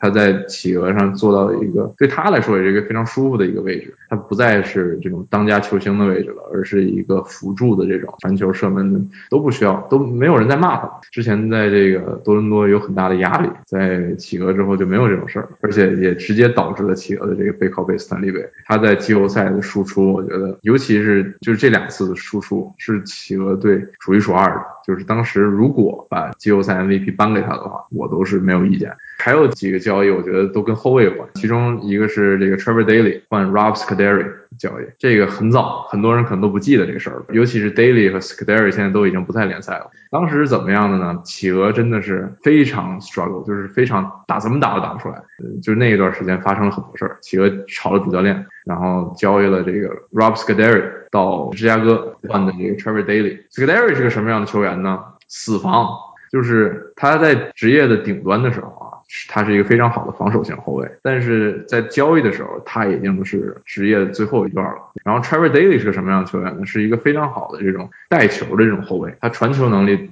然后这防守转进攻能力都是联盟一流的，尤其是在他顶端的时候，他一个赛季五四五十分的后卫。但是呢，那个时候两个球员都非常的这种呃挣扎，就是 Daily 进攻没有输出，防守也一般般，然后 Scuderi 防守完全就是黑洞一样的存在，然后就是这样交易过来。尤其是之后，Trevor Daily 来了之后，就是企鹅两次斯坦利杯的功臣球员。为什么这么说呢？尤其是你看第二次斯坦利杯，企鹅的这个克里斯勒唐伤了，季后赛报销，Daily 是完全就是一个顶代的这个克里斯特唐在强打、在进攻方面的这个位置，对吧？直接就导致这企鹅第二次斯坦利杯胜利。当然了，又补了一些 其他球员，Ron Hingey，对吧？然后 Mark Strike，对吧？这都是非常好的补的深度球员。，Ron Hingey，尤其是他。职业生涯一直没打过三分他是防守非常负责任的一个球员，在他顶端，而且也有三四四五十分的这种输出。当然到到企鹅的时候也是木鸟，但是他一场比赛依旧能吃二十二十五分钟的这种上场时间，然后防守进攻都还可以，而且还打进了职业第一的季后赛进球，也很漂亮。就是后卫的这个就非常多，Justin Shaw 换了个五轮，Robert Tuzo 换 Ian Cole，换 Ian Cole，这都是非常多。Daniel Sprung 换 Marcus Patterson，就他换后卫就是一绝，所以咱就单提这个 Trevor Daly 这个，对吧？嗯。他就特别擅长什么呢？换来这种在其他队打的不好的球员，然后来企鹅低价交易过来，然后再给他价格再炒出来。他要是去股市去炒股的话，GameStop 绝对也也得让他炒。不不光是后卫吧，我挺佩服他交易的。比如说 Nick Bonino，对吧？Bonino 对。Sutter 在交易出去之后，基本就没怎么打出来过，尤其是伤病也是一部分原因，下滑也很严重。Bonino 来这之后，在企鹅是一个非常舒服的三组中锋的位置，然后也成就了当年我们熟悉的 HPK 来，对吧？中文叫好恐怖，联盟最强的进攻组之一那个赛季，然后帮企鹅拿到。企鹅到现在都没有找到过一个像他这么好的三组中锋。今年的这个 Kelly b u l g e r 可能有点像，但是还不太到那个位置。就是企鹅这么些年一直没有成功，也是。因为他没有找到过这样一个后卫，这样一个三组中锋嘛。你想想试了那么多人，Nick Bukestad、Derek Brassard，对吧？Riley Shea，这都是试过，然后没成功，就是想复刻本尼诺这个样。他换前锋还有绝呀，你想想 Carl Hagelin，Carl Hagelin 换那个 David Perron。当时大家都都很懵，因为觉得 Perron 上限其实很高，尤其是进攻这个，但是他的企鹅就打不出来。换了 Hagelin，Hagelin 防守比 Perron 那是高的不知道到哪里去。他是速度对吧？一绝，企鹅第二次斯坦利杯的这种空门球就他打出来，帮这个企鹅拿到了这个，也是之前咱们说 HPK 好恐怖组合的一员，对吧？他就是正好他们三个球员 h a g l i n 防守和脚底的速度，对吧？Benino 攻防兼备，然后还有一个特别拼命三郎的那种这个意识，然后 Castle 对吧？射门、传球、做球，然后脚底的速度也都有，就是一个完美的一个组合。打不出来就放手，这个太重要。Daniel Sprong 其实也是。Daniel Sprong 现在看。也没有达到之前预期。对对，放手换了 Marcus Patterson，现在在企鹅是一个前两组后卫的一个水平，我觉得非常值得。还有一笔啊，James Neal、Patrick Hornquist，就是大家觉得 Hornquist 一直都是企鹅球员，但是你不记得这是呃 Rutherford 最早的交易之一，他交易 James Neal，毛肯的御用边锋到这个 Nashville 掠夺者换的这个 Patrick Hornquist 和 Nick Spalding，后来又 Spalding 又被交易到枫叶嘛。Conquest 一直在企鹅是这种 heart and soul，就是灵魂球员。他虽然不是这个不能一个赛季打出来四十个球，对吧？不能打一百分，但是他的重要性，我觉得不亚于这个克罗斯比或者毛肯。他是以怎么是点燃球队的一个这种身份，他拼命嘛，门前游击队嘛，他的这个门前之王，对吧？给一个球在门前，他都能给你捅进去。他打的是企鹅斯坦利杯制胜球，当年，所以我觉得这个球员离开了，再加上现在 Rutherford 这个辞职了，就相当于一个时代的一个告终。我是首先我是不觉得有 GM regression 这这种东西存在的，就是没有像球员这样到一定年龄了就就就开始下滑，他不是一个人开始老糊涂了。最近两年也有好交易，刚才提到这个 Sprong 这个交易，对 Sprong 和 Patterson，包括卡洪和 Mata 这个交易。卡洪如果在企鹅打的时间更长的话，咱们也可以吹这笔交易，因为卡洪是个非常有技术的球员，而 Mata 咱们企鹅球迷也是熟知的，对吧？脚底下是真跟不上。我一直就觉得 Mata 球商很高，但他脚底下跟不上。他曾经也是个非常好球员，但是因为癌症嘛，我觉得他癌症之后，这就是不是一个球员了。所以嘛，我觉得是没有这种所谓的老糊涂了开始混招频出就存在。有几个交易的确有问号。现在咱们咱们讲到他他有问题的这个交易，嗯、但是我觉得数一数二对吧？你就能体想起来这个 Ryan Reeves，Revo 这个交易。Ryan Reeves 大家知道这个联盟现在最后几个打手的存在。他当时去交易 Ryan Reeves，而且你想想，他交易的是什么？交易是用一个 Oscar Oscar Oscar Sunquist，对吧？这是我当年特喜欢的一个球员，和企鹅当时第一轮签，虽然是第三十一顺顺位吧，但也是个一轮签，对吧？换的圣路易斯的这个 Ryan Reeves，还有一个第二轮签，当时第五十一顺位，怎么说就是一个一个实验嘛，对他来说。然后这个实验没实验只实实验明白，Ryan Reeves 打了几个赛季就在这个英在交易 b r s a r 这个交易中又交易走了啊，然后 Sunquist 至今。还是这个蓝调的一员，而且在蓝调夺冠还打了一个非常非常好用的一大前锋。嗯，他个儿又高，又会射门，对吧？对，防守进攻都可以。当时企鹅一直没打出来三种珠峰，我觉得他都可以顶，就是这么一个，而且还给出了一个第一轮签，后来变成的这个俄罗斯球员 Koskin，对吧？他是也是一个非常不错的一个球员，我觉得 Koskin 还没打出来，对，能打出来，有的时候亏了亏嘛，但是没办法，只要有斯坦利杯，什么都好说。他给企鹅带来的这个背靠背斯坦利杯，只要不把克罗斯比交易出去，他就是永远是企鹅的这种顶级传奇总经理。毕竟现在也是名人堂球员，可以说是 NHL 最后一个所谓的 dynasty 吧。如果 dynasty 的定义广泛一点的话，企鹅这个算是最后一个 dynasty。但是像对对球员的执念，像 Matheson 这种交易的话，现在才打了几场，也不能直接定义。但是纸面上看起来明显亏的这种交易。我觉得他就是有的时候对一些球员的执念就感觉很奇怪。我觉得交易走 Hornquist 还算挺必要的。对，其实应该走这么，就是换回来的东西有点问题。你想要清他的工资帽，结果又交易又回来一个四百八十多万的合约，而且还比 Hornquist 那长，而且万一崩了风险更大。他有的时候对一些球员的执念就很奇怪，比如说签那个 Jack Johnson，一年三百万签了六年，不能说他是克罗斯比的 BFF 你就瞎签了。不过他有的时候签的也很也很牛逼，比如说你签 Brandon Tennant，当时大家都懵嘛，为什么要签这哥们儿？而且签那么长又那么多。但现在看他在企鹅的这个位置，我觉得 GMGR 的时代就这么过去了。现在何去何从，咱也不知道。时间已经够久了，找替代品什么的，咱们可以下一期再说吧。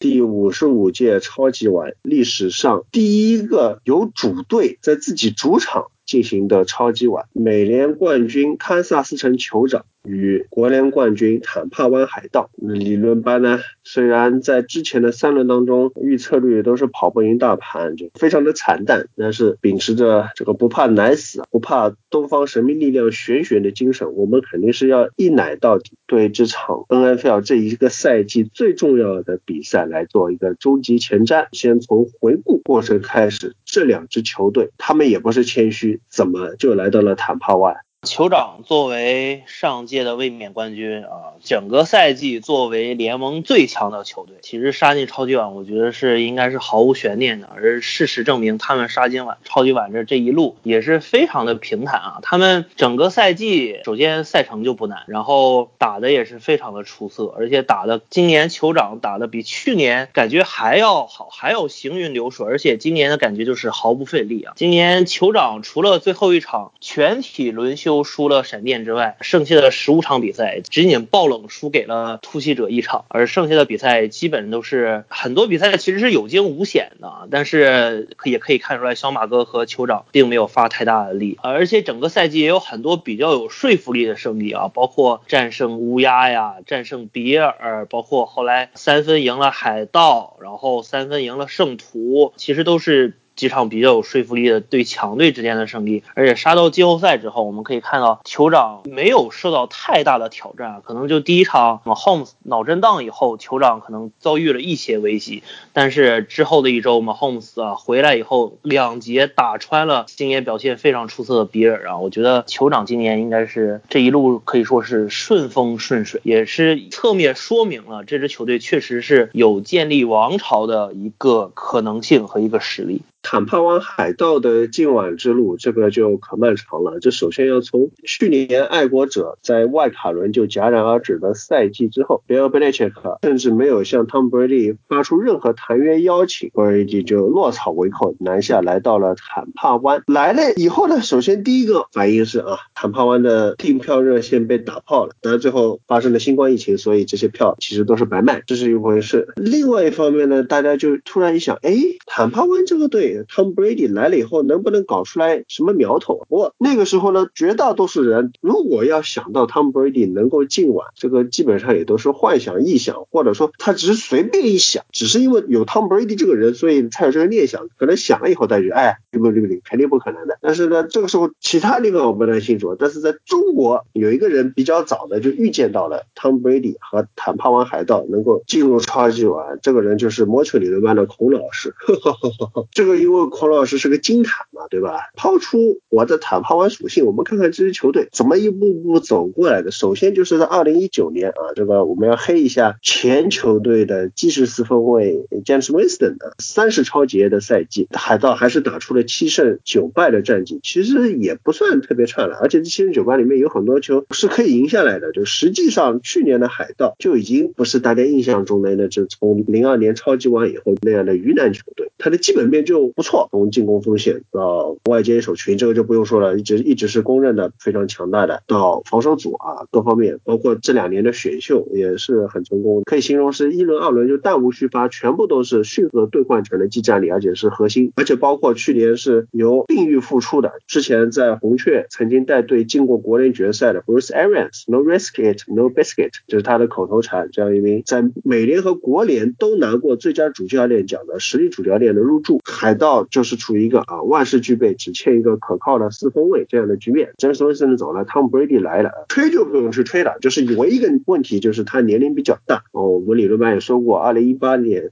赛季二零一九赛季，Tom Brady 实际上打的都不太好，已经从高阶数据上来说，或者说肉眼可见的很多方面，他都已经处于下滑。究竟是一个过气四分卫和一个好像有点烂泥扶不上墙意思的球队的结合，还是说一名老将老树开新花，与一支冉冉升起的希望之师啊？赛季揭幕战就是跟圣徒打，被打了个头破血流，后面迎来一波连胜，大家可能觉得啊，打的对手都比较菜，然后在第五周与与之间。和熊圣尼克宿命般的相遇，然后居然输了，然后大家又被他口诛笔伐一盘啊，这个球队不太行啊，然后又是一波三连胜，尤其是第六周暴虐包装工，然后呢，这个时候是第一次有很多人说看好海盗，也觉得这个球队好像不错嘛，包括粉丝群体，就是其他地方的粉丝群体我就不说了，我就是中国的粉丝群体就开始觉得，哎，好像海盗好像精神起来了，但是啊，但是第九周被圣徒二番战三比三十八，就是圣徒到后面不认真了，随便放水了。啊，才勉强进个飞狗，不然就是要被一个血洗啊，玩疯啊。在这个时候，坦帕湾海盗被置于了风口浪尖，包括我们理论班节目也是专门给海盗开会啊，这个球队现在这个基本面到底怎么样啊？问题出在哪里？因为当时如果我们只看舆论，问题非常多，他的进攻锋线保护很差，他的接球手群与 Brady 没有默契，Bruce Arians 还乱叫战术啊，就叫的太多单调的、容易识破的战术，跑了太多深远路线，防守组非常的拉垮，缺乏纪律老是犯规啊，乱七八糟都是。在这种时候，当然我们节目里面是批评过了啊，这些问题都批评的不对，海盗的基本基本面是非常好的，大家也有点杞人忧天了。不过，但是从客观角度来说啊，从当时这个战绩上来说，七胜五败，确实海盗处在一个比较微妙的情况，就是虽然哪怕竞争国内季后赛是很有希望，但那个时候大家对他们是比较看低的，后面。海盗就又迎来了一波四连胜，包括双杀猎鹰，其中赢了明尼苏达维京人啊，还赢了一个蓝猫。呃，当然可能大家又要说了，这个四连胜当然是好事情，但是呢，因为这些对手比较水，战绩抬升到五号种子，种子顺位很不错，但是最后这一波连胜啊，没有什么说服力。那我们来看看打到季后赛怎么样？打到季后赛外卡轮，华盛顿福特堡队三十一比二十三，然后大家说，哎，这个防守组不行啊，福特堡队上了一个大家认。认识都不认识的一个四分卫啊，被打了个二十三分，这个球队只能说是对面太弱，侥幸过关啊。但是赢了总是香的。好，客场打新奥尔良圣徒，这个比赛打的是非常的紧。其实马后炮来说，也不是说给小朱老师面子安慰他，这个比赛确实是圣徒是占优势的。有一一段时间，大家也就就觉得打到第三节的时候，圣徒二十比十三领先的时候，觉得这个比赛圣徒赢面已经很大了。但是后面 Joe Brace 啊，这位理论班里面不少嘉宾或者成员认。认为是。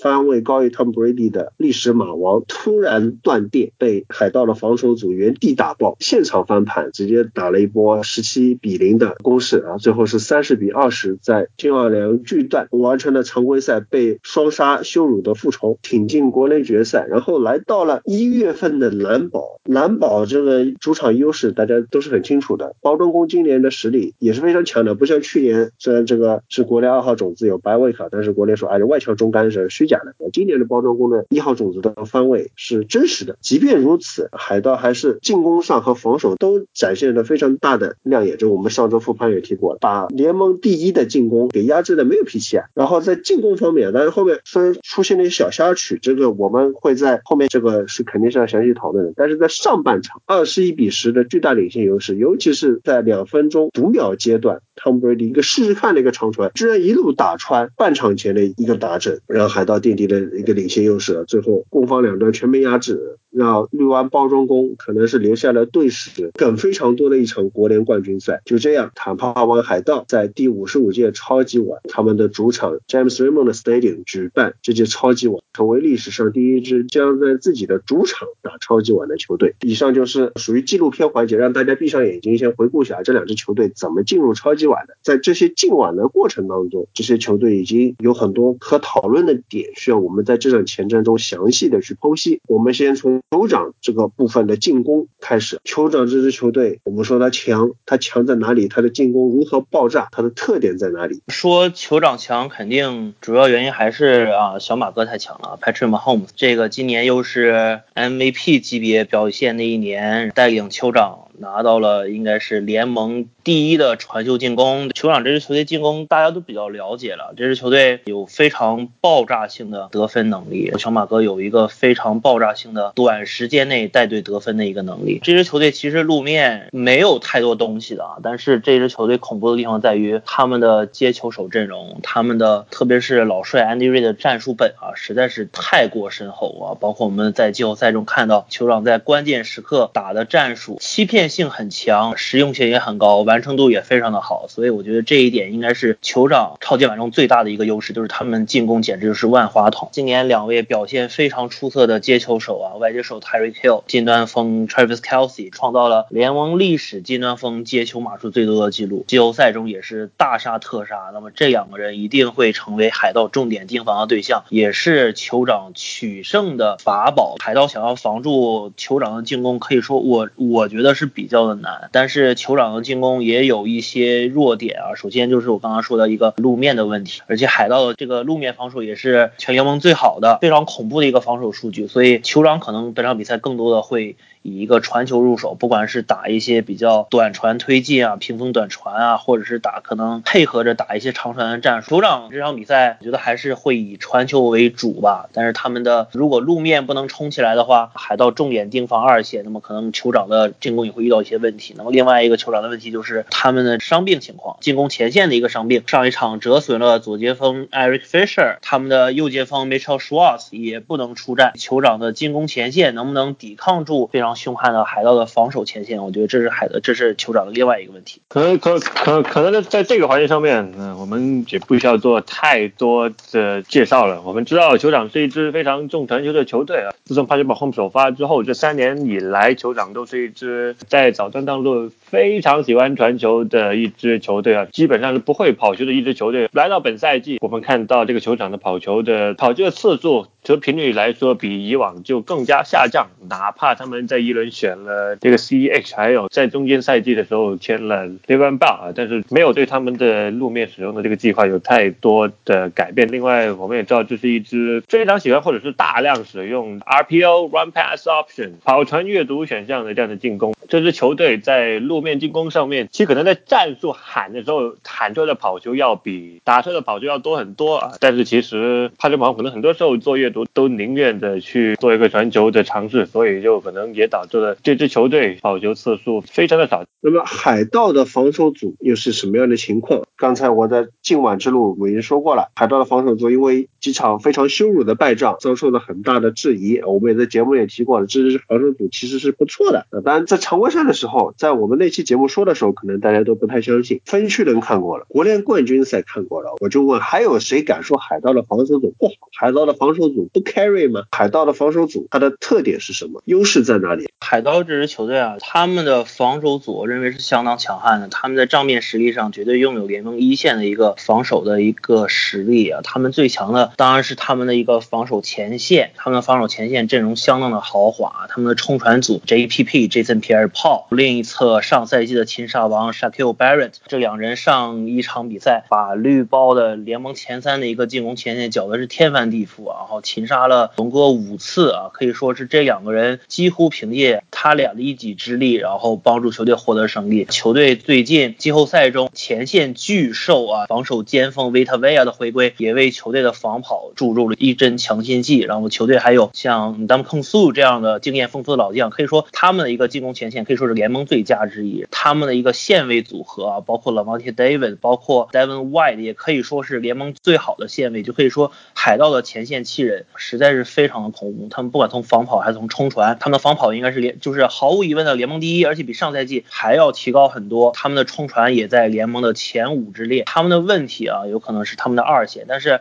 海盗的二线并不差。他们的两位脚卫啊，Carlton Davis 啊，上 Murphy Bounty，包括草脚卫 Jamal Dean，经常有上佳的表现啊。今年二轮选中的安全卫 Antonio Winfield Jr. 是展现了自己很多的天赋，但是防守组也经常出现一些注意力不集中、单防能力过差的一个问题啊。特别是海盗的角脚卫 Carlton Davis 上一场被爆的非常的惨，他们可能在防酋长的一个传球当中会有很多很多的问题，而且我们知道海盗是一支非常非常依赖突袭的一支球队，他们非常喜欢突袭，但是他们突袭会面临的一个问题就是后场单防能力是不是会有一些欠缺啊？面对像 Terry Hill 这样非常容易能够甩开球队防守的大杀器，那么他们这场比赛将会怎么样选择？我觉得是非常令人期待。有一点呢，我觉得可能到时候也是本赛季他们防守协调 BOSS 的防守习惯。他本赛季就像刚才所说的，继续使用这个大量的突袭。本赛季海盗的突袭比例还是和以往接近一致的，本赛季百分之三十九的使用率啊，这个联盟排名前五啊。这个赛季，尤其是下半段到赛季末的时候，也突然的在防自己的防守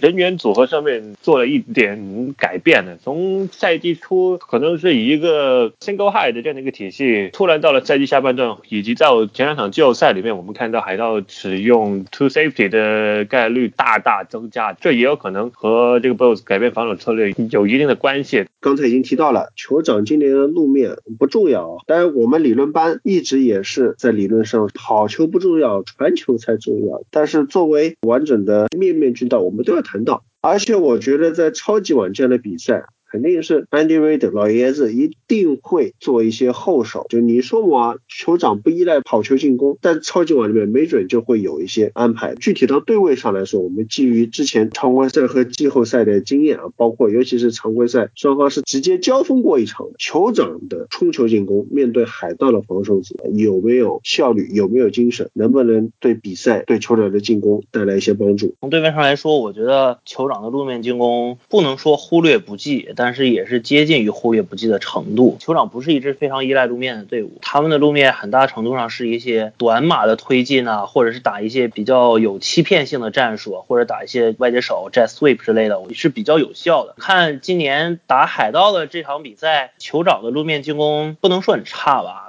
推进了八十七码，均码四点四，这不是一个差的成绩。但是更多的是他们这些路面推进主要是在下半场大幅领先以后进行。所以说，我认为如果比赛进入一个比较焦灼的状态的话，酋长很大可能是会放弃路面的。但是这也不排除。酋长会使用一些打开战术本去进行一些一些路面冲球的一些战术啊，包括一些区域冲跑啊，包括一些 jet sweep 呀，或者是短码的时候啊，Patrick Mahomes 进行一些阅读选项，我觉得这些都是有可能的。而且上届超级碗我们也预测说，酋长面对防跑能力非常强的四九人，很可能不会进行太多的冲跑。但是小朱老师当时对此有一个不同的一个想法，认为酋长会以奇制胜。但是其实结果我们也看到了，酋长。确实，在一些很关键的三档或者是四档上，他们的冲球战术其实是非常有效的。所以我觉得整场比赛来看的话，酋长的路面冲跑战术不会成为一个主要战术，但是会在关键时候发挥比较大的作用。总体来说，我认为海盗的防守前线还是能够比较好的遏制住酋长的一个路面冲跑吧。毕竟他们还是拥有全联盟最强的前线七人。T.A. 的 Nigel 的这篇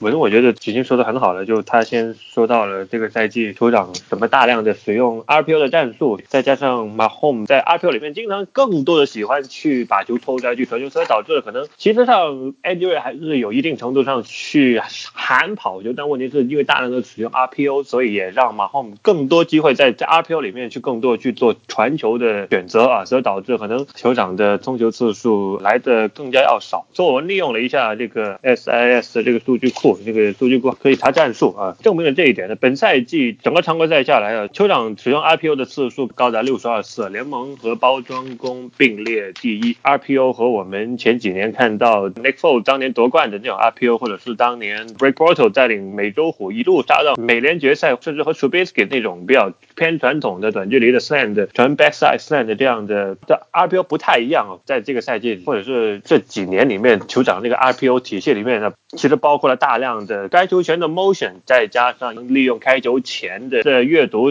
利用开球前。的一些防守站位的布置，去在 RPO 里面去安排一些深远路线，包括我们常规赛对做个海盗的那次碰面，就有有一两个长传就是 RPO，这也是我觉得可能 Andy Ray 这个利用自家球员的特点，做一些非常有针对性，会让发挥让选手发挥自身特点的一些战术。RPO 有两种大类，一种是开球后的这样的 RPO，一种是开球前的这个 RPO 选择。可能现在球场更多的都是安排一些 postnap。利用这个开球之后，阅读对方某一个线位上面的防守，看看会他会不会去补防，会不会站在某一个特定区域不动，然后希望他可以，然后就通过观察他的他的动作变化去全队或者跑球的选择。酋长也有一定的时候去利用着这种所谓的呃开局前的 RPO 的选择，包括一些像 leverage space，利用对方的防的防守队员的站位啊，包括看看安全位在哪里，看看这个 apex，的就是我们一般说是从场地外侧向内。首先的，第二个防守球员的站位来做一些这个 RPO 的选择，一定的时候看到通过这个 Terry Hill 在开球前的 motion，然后去利用 motion 下面给外接手带来一定的这个 leverage 的优势，去做一些更加激进的一些 RPO。Anyway 的设或者是 Eric Annumy 的这个整个进攻设计相当复杂吗？其实某种程度上看过来也不算说太复杂，这就是一个混合在 RPO 里面，再加上偶尔的长距离路线的一种打击的体系，就是在一。种简单的东西里面夹杂着大量的可能 motion，夹杂着大量的更加利用 Terry Hill 的这样个人能力去跑一些更加难防的一些路线，达到打击对方的目的。关于酋长跑球，我们前面所说这是一支非常 pass heavy、pass happy 的一支球队。那么本赛季他们传跑的使用比例高达差不多接近七成，就是联盟第一的，也可能也是这几年他们一直的一个使用的比例。首档他们可能在低档时候冲刺的比例可能只有不到一半，我们可以基本上可以看到 Andrew 这个整个使用跑球的一个倾向。他们什么时候跑？他们应该是在最喜欢的是在可能在二档短距的时候他们会使用使用冲球，所以这个超超级碗上面可以也可以看一下是不是这样一个使用比例。我们看到在赛季中的时候有，或者是在赛季末啊，酋长可能打的不怎么好，效率不高的那几场比赛，对猎鹰、海豚的那场比赛啊，包括野马和突袭者那场比赛里面，我们会看到酋长路面因为锋线的问题，再加上可能一些战术呼叫的问题。所导致了那他们跑球非常不顺畅，又或者说是要在需要跑球的时候，他们没有办法去通过跑球来获得一定的码数，就或者是获得一定的消耗时间的这样的一个目的。但是我们知道酋长是一支非常喜欢传球球队，所以可能更多时候酋长会使用通过人员阵型的方法去给自己的跑球去打开一定的空间。我为什么这样说？因为本赛季酋长最多比例的跑球其实是来自于 eleven personnel 的情况下，然后面对着对方的 line box，就是防守。盒子的人数少于等于六人的情况下，我们就就把它叫为 live box。在这种情况下面，eleven personnel 一个跑锋，一个近端锋，在面对着对方防守盒子少于六个防守权的情况下，酋长是本赛季在这种情况下冲球第三多的球队，九十七次，而且我觉得已经把一些四分卫的在传球下面的 scramble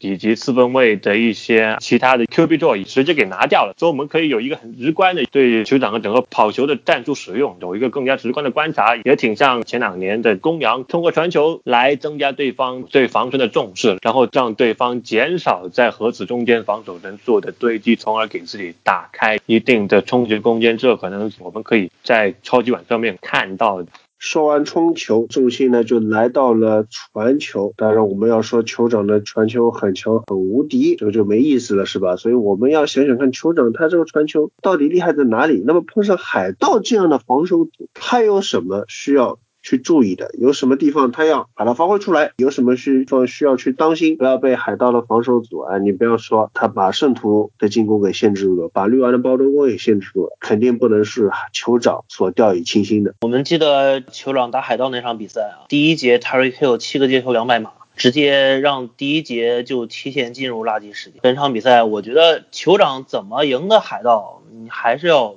怎么怎么打。Terry Hill 这个球员真的是非常非常的难防，就是他可以用速度和他的一些节奏上的变化、速度上的变化来马上甩开防守者，而且他的一些他这种单挑能力非常的强。我我认为海盗一定会重点关照他。那么这场比赛，我认为其实 Terry Hill 可以很好的作为一个僚机来使用。那么知道海盗一定会重点关照，甚至来包夹他。那么他的一个路线跑动很可能为其他的外接手。来扯出很多的空间，比如说多跑一些类似于这种 double post route 这种线路，把 Michael Harman 或者是 Sammy Watkins 这样同样有深远打击能力的球员给他们拉出来，这样让他们可能会有更多的一个接球机会。包括 Travis Kelsey 同样是相当难防的一个球员啊，上次打海盗也拿了八十码，然后他在一个中距离打击，包括这种甚至包括 screenplay 啊，很多一些线路上，我觉得他有。绝对的一个优势，酋长我认为还是会主要为这两名球员喂球吧，但是我觉得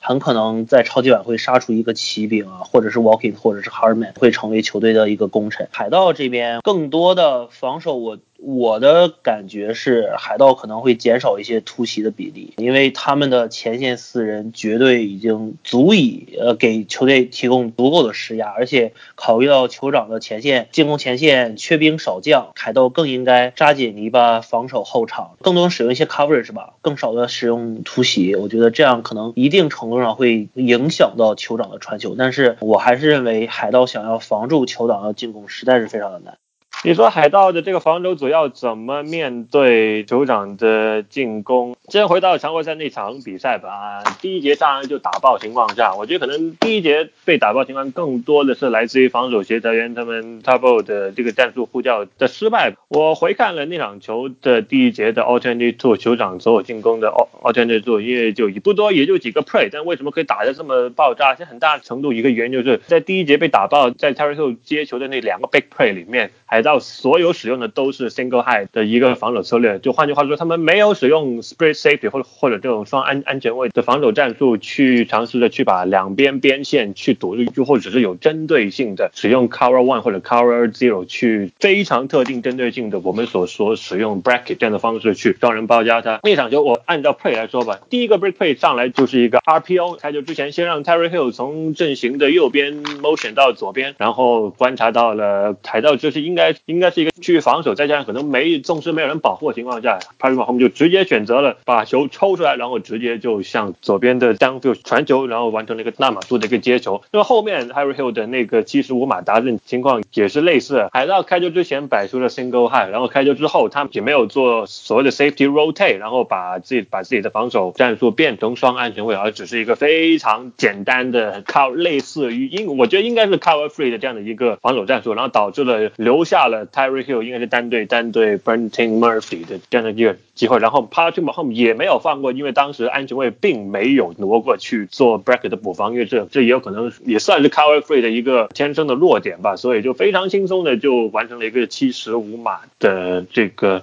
接球达阵，可能在经了第一节的爆炸之后，那一场球在后面的三节里面，海盗就变得聪明了，他们马上就把自己的 two man two safety 双安全位的战术比例就马上就提上去了。那一场球里面啊，帕特往后一共有五十三次传球的记录，而海盗一共应该是只使用了不到一成的这样的一个使用 single high 的防守战术啊，所以这次超级碗再碰面，我我们觉得他 boss 会吸取到常规赛的。经验教训啊，再加上再结合到他之前常规赛下半段又或者是这个季后赛的这个防守策略，大量提升使用双安全位战术的一个体系的频率来看啊，我觉得可能超级碗怎么防 Terry Hills，怎么不让他拿一些太过夸张的 break play，我觉得他可能已就已经心里有数了。综合来说，本本赛季踩到使用双安全位的数据也比单安全位来得好看很多。我用 SIS 的这个来数据过来看了一下啊，他们的这个防守 scheme 并不是单纯的拿安全位来做这个防守统计的，所以说就单独的把一些可能大家都觉得是双安全位的一些战术体系都给圈出来，然后包括像这个 cover two、cover four 和 cover six，再加上 prevent 这样的这样的一种战术。呃呃，combo 看到是海盗本赛季在双安全位的情况下，整个 EPA 是排在联盟前三的。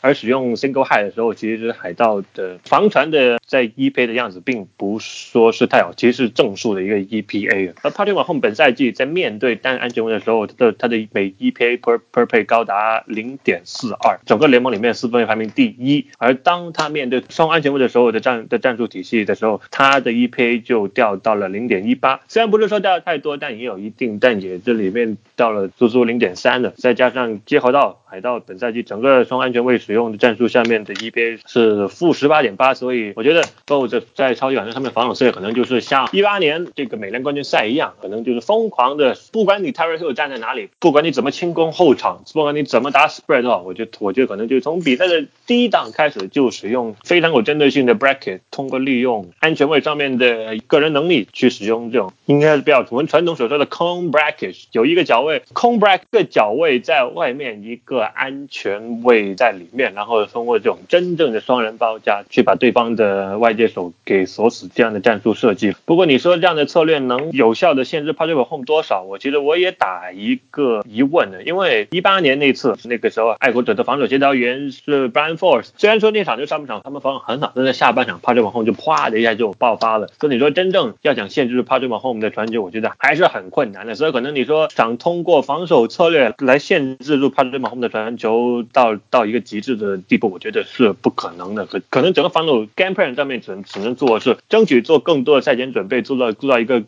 做做到一个天衣无缝的战术计划，然后希望球员可以执行得当，然后一定程度上的减少 big play，一定程度上的可以减少对方的得分，最后把自己的期望记住在进攻组的标分上面。可能我觉得可能这才是海盗的更好的一个 c o and c 防守策略，因为真正想防住 Patrick Home，真真的是不太可能的情况。你说赛季末打的比较差那几场球，对野马对猎鹰更多的只是 p a t r i c Mahomes 整个下半赛季的一个啊，整个状态不佳。又或者是整支球队有一些呃因为伤病的影响的一种一定客观因素上面的一种短期变化。我觉得海盗防守的突破口其实还是要制造失误。我们知道酋长这支球队呢，啊，如果你不能制造他们失误，他们不自己犯错的话，要赢他们真的非常难。但是我们看酋长打的艰难的比赛里面，他们一定都有犯错的，而且他们本赛季有很多吊球的失误。我觉得其实海盗可以利用这一点，包括我们看上一周的比赛，比尔开场打了一个酋长的九比零，其实就是利用了酋长在这个米克哈曼接开球的时候一个失误，然后完成了打阵。包括去年像德州人季后赛第一节锤爆了酋长。虽然后来被酋长锤回来了，但是第一节锤爆了酋长，也是利用了酋长不断的失误。我觉得酋长这支球队一旦在超级碗上发生了很多的失误，他们就变得很难打，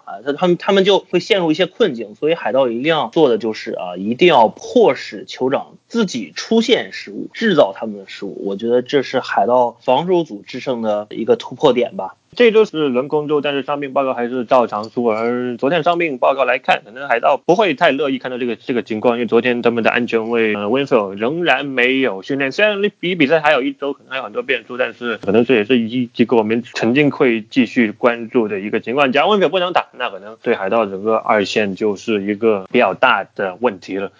前面都分析过了，我们不可避免的要反复强调，酋长的传球进攻多么的强，Patrick Mahomes make play 的能力，scramble 的能力多么的恐怖。即便如此，洪老师还是想问，坦帕湾海盗防守组他们强悍的前线冲传有没有可能靠前线冲传冲死他，突袭冲死他？不是提到了吗？酋长的进攻锋线伤了两个人，不是提到了吗？海盗的防守组冲传很强，虽然我们知道马 h o m e s 他不怕冲传，他逃命能力很。强，但是也是有可能逮住他的呀。今年常规赛里面有很多名场面，就巴什马霍姆斯，他特别喜欢后撤步撤得非常深远，一路逃逃逃逃逃，你又玩脱的时候，哎呀吧唧一下被摁了个 sack，海盗。防守组能不能通过这种方式，不说一举压制住球场的进攻，但至少能够产生一些压力，破坏一下他的进攻。这场比赛双方的进攻球权都很宝贵，我让你少打一一档进攻，那我不是多了一些胜算？压力肯定是会有的，但是 Patrick Mahomes 他阅读防守的一个能力，他阅读突袭的一个能力，他临场 audible 的一个能力啊，包括他能在。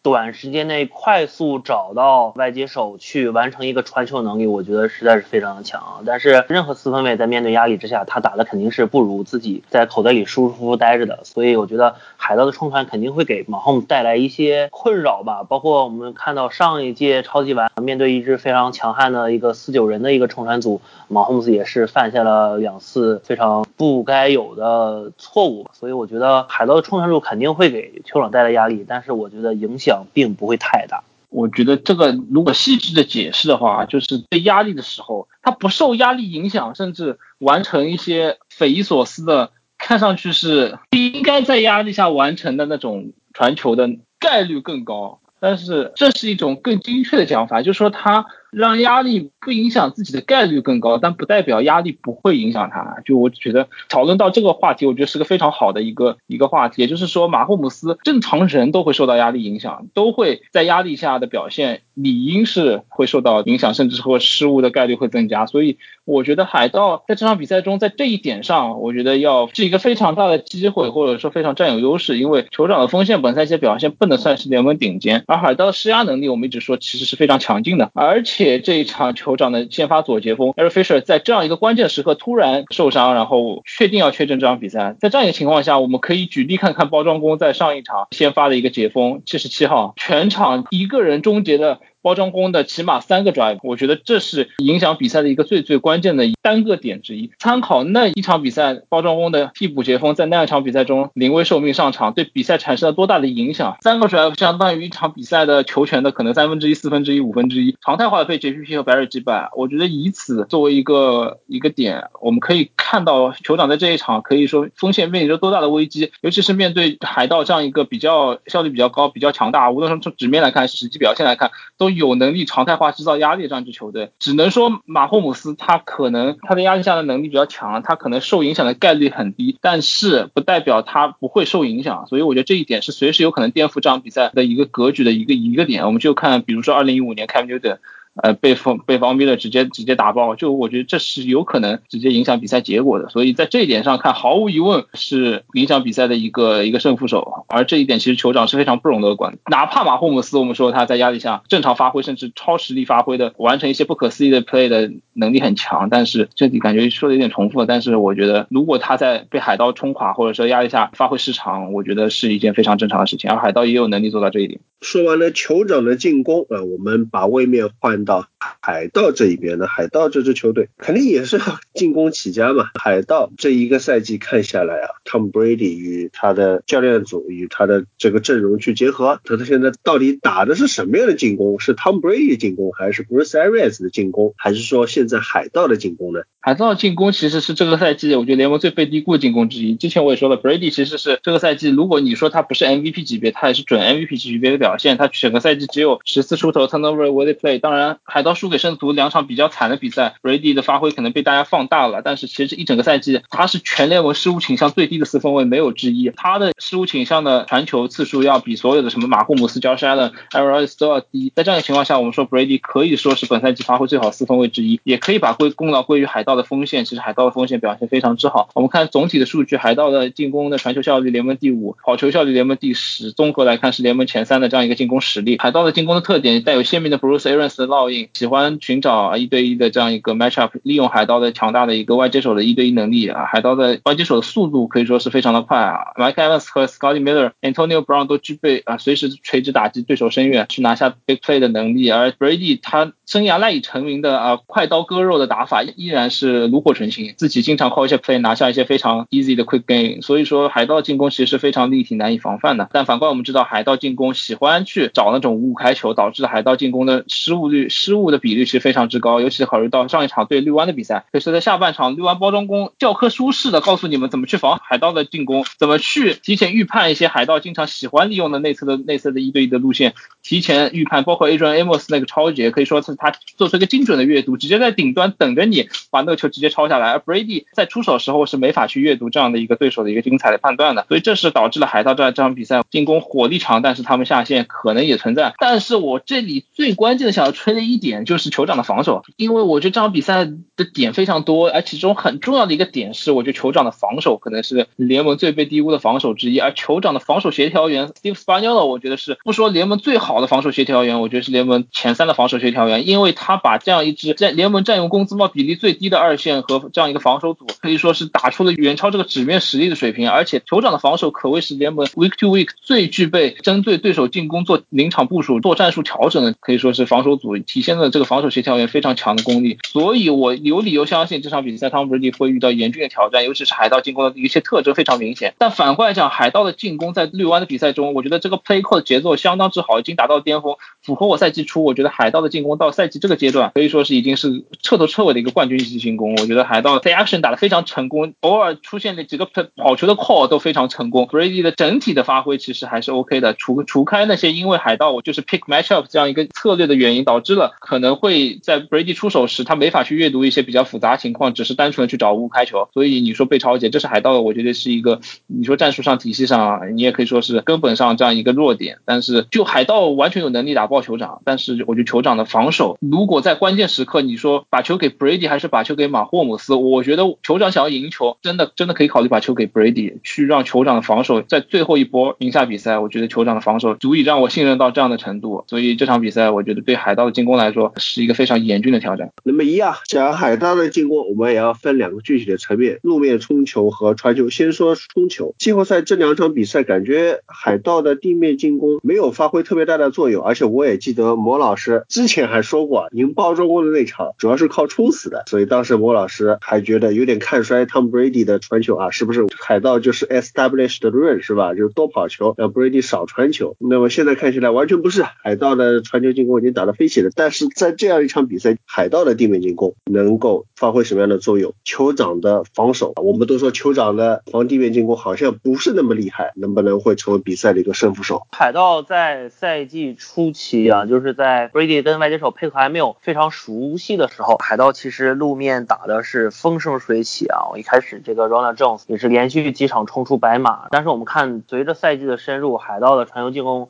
越发炉火纯青的时候，其实海盗的路面冲跑是退居了二线。但是我们通过季后赛这几场比赛发现啊，海盗赛季初期签下的 l e n a r f o r n e t 是顶替了 Ronald Jones，拿到了一个首发的一个位置，而他在这几场比赛中表现其实相当出色。我认为他不仅有一个路面冲跑摆脱情报的能力，而且他在上一场也是冲出了一个非常漂亮的摆脱三个情报二十码的达阵。而且 f o r n e t 在一些传球的档数更比 Ronald Jones 更能给 Brady 提供一些 check down 和一些短码推进的一个机会。我认为这场海盗路面可能会在比赛初期比我们想象的要占的比例要大一些，因为我知道酋长的一个路面防守这么多年还是存在着一个路面防守不利的一个问题，而且酋长线位去错失情报的一个问题非常的严重。海盗这场比赛路面是绝对有机会的啊，但是如果海盗想要赢下比赛的话，还是要看他们传球进攻。但是如果路面进攻能打开局面的话，将对海盗的传球进攻和整体进攻，我觉得是一个利好。本赛季大部分时候，海盗进攻选择上面给人一种就是可能啊一二档都是跑球，然后第三档传球这样 run run pass 这样的一个感觉。但是其实整个赛季回看整体的这个 play call tendency 战术使用的比例，好像其实海盗在早段档数传球的比例其实也不算说太低啊。虽然说没有像酋长这么的夸张到接近一个七成的这样的一个比例，但是海盗一样走接近大概。这个联盟第十，大概也有一个接近五成五多一点点的这样的一个传球比例。不过我们回看上个星期对包君公的比赛啊，可能一前面一两个拽就这样的方式就是很明显。又或者是踩在这个赛季在对阵强队的时候，他们反而喜欢用这样的进攻策略，去通过跑两档，然后看看能不能为第三档去做一定的 set up。这个策略在上星期其实玩的并不是太好，前面两个拽下来一二档做早段档数的冲球效果都不太好，三档长距离却每一次都可以转换。你这球队可有？很难说，在一个赛季的这么多场重要比赛里面都保持一个这么夸张的三档转换效率，所以可能这一点是不 Aaron 或者是在超级碗上面一个不知道会不会有改变。我们也看到上星期对包真宫的那场比赛里面，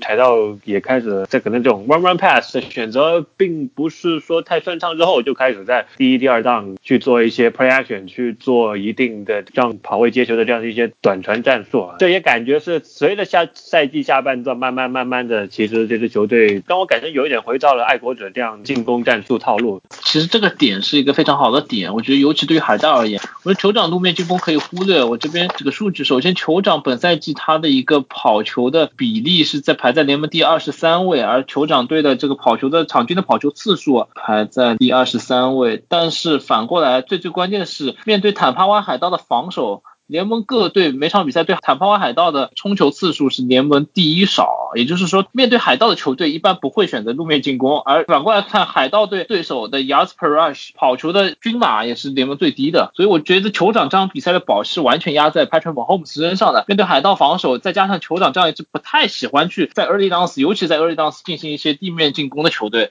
我觉得这场比赛酋长的地面进攻可以说是在我们的预测层面就是可以忽略的，这也是我看好海盗的原因一个。非常重要的因素是因为海盗的地面进攻有可能是成为这场比赛的一个 factor，不能说是非常影响比赛的一个 factor，甚至不能说是很重要的一个 factor，但它是有可能帮海盗赢球的一个微量元素。但是酋长好像不具备这样一个因素。我们来看海盗为什么有这个元素。第一点，看本赛季第一场比赛，海盗队全场比赛的跑球的 EPA 已经打接近了零，接近了一个正贡献。反过来看 Ronald Jones 九次冲球六十六码，平均每次冲球接近七码，可以说是哪怕只有九次跑球。那这九次跑球可以说刀刀见血，有可能会在这场比赛关键时刻给 Brady 减轻一些很关键的压力，为 Brady 创造一些更好的推进机会。这是我觉得这场比赛可能海盗队跑球上可能会影响这场比赛格局的一点点因素吧。当然，我们也要考虑海盗甚至比酋长还要不喜欢跑球。海盗队场均只跑二十四点一次球，排在联盟的第二十八位。海盗队的跑球的比重也排在联盟第二十八位。反过来讲，酋长队场均放出的 yards per rush 达到了四点七。七在联盟第二十四，就是海盗虽然不太喜欢跑球，但海盗队在仅有的跑球机会下，面对酋长这样一支可能防跑效率不是很高的球队，有可能成为一个影响比赛结果的一个微量因素。这是我对于海盗地面进攻本场比赛的期待。下面来到重点啊，如果说地面进攻可能是个微量元素，海盗的传球进攻必然是这场比赛海盗能不能有赢面的胜负手关键点所在。传球进攻这个赛季理论班啊，在年前的节目，我在季后赛节目里已经说的足够多了。面对酋长的防守，海盗的传球进攻，Tom Brady 四十三岁的老汉够不够看？提到海盗的传球进攻，就不得不说 Tom Brady 啊。其实小朱老师刚才也说到，Tom Brady 其实他本赛季超节其实并不多的，我们看十二次超节不是一个很多的数据，但是我们再来仔细看一下这十二次超节主要出现在哪？这个海盗输的五场比赛里面啊，布雷迪一共扔出了九次超，他十二次超节中的。九次超节啊，可以说布雷迪失误的一个倾向性，其实是毁掉海盗比赛的一个重要因素。而且我们看到上一场比赛，汤布雷迪其实下半场、上半场打得非常出色，而下半场真的是打的是非常的业余。而且这三场季后赛，我实在是为老汉的一个状态而担忧。他这三场比赛传球命中率都在百分之五十左右，而上一场又是扔出了三个超节。海盗虽然有非常强大的一个接球组啊，Mike Evans 本赛季是最好的一个红区的一个大杀器啊，Chris。Godwin 非常全能的接球者啊，非常一己之力能够逆转比赛的一个接球手啊。看到 Antonio Brown 一年没有打比赛，但是仍然有不小的威力啊。但是我觉得布雷迪的状态是一个很大的影响的因素。如果布雷迪还是像上一场比赛一样，莫名的扔出一些。超级，然后传一些非常离谱的球，海盗这场比赛会变得非常的凶险。但是如果海盗能够减少他们的莫名其妙的一些传球选择，莫名其妙的一些长传进攻，海盗还是以他们的一个传球进攻，海盗还是比较优势的。但是酋长的防守组也是防守二线啊。打出了，也像小朱老师说的，打出了一个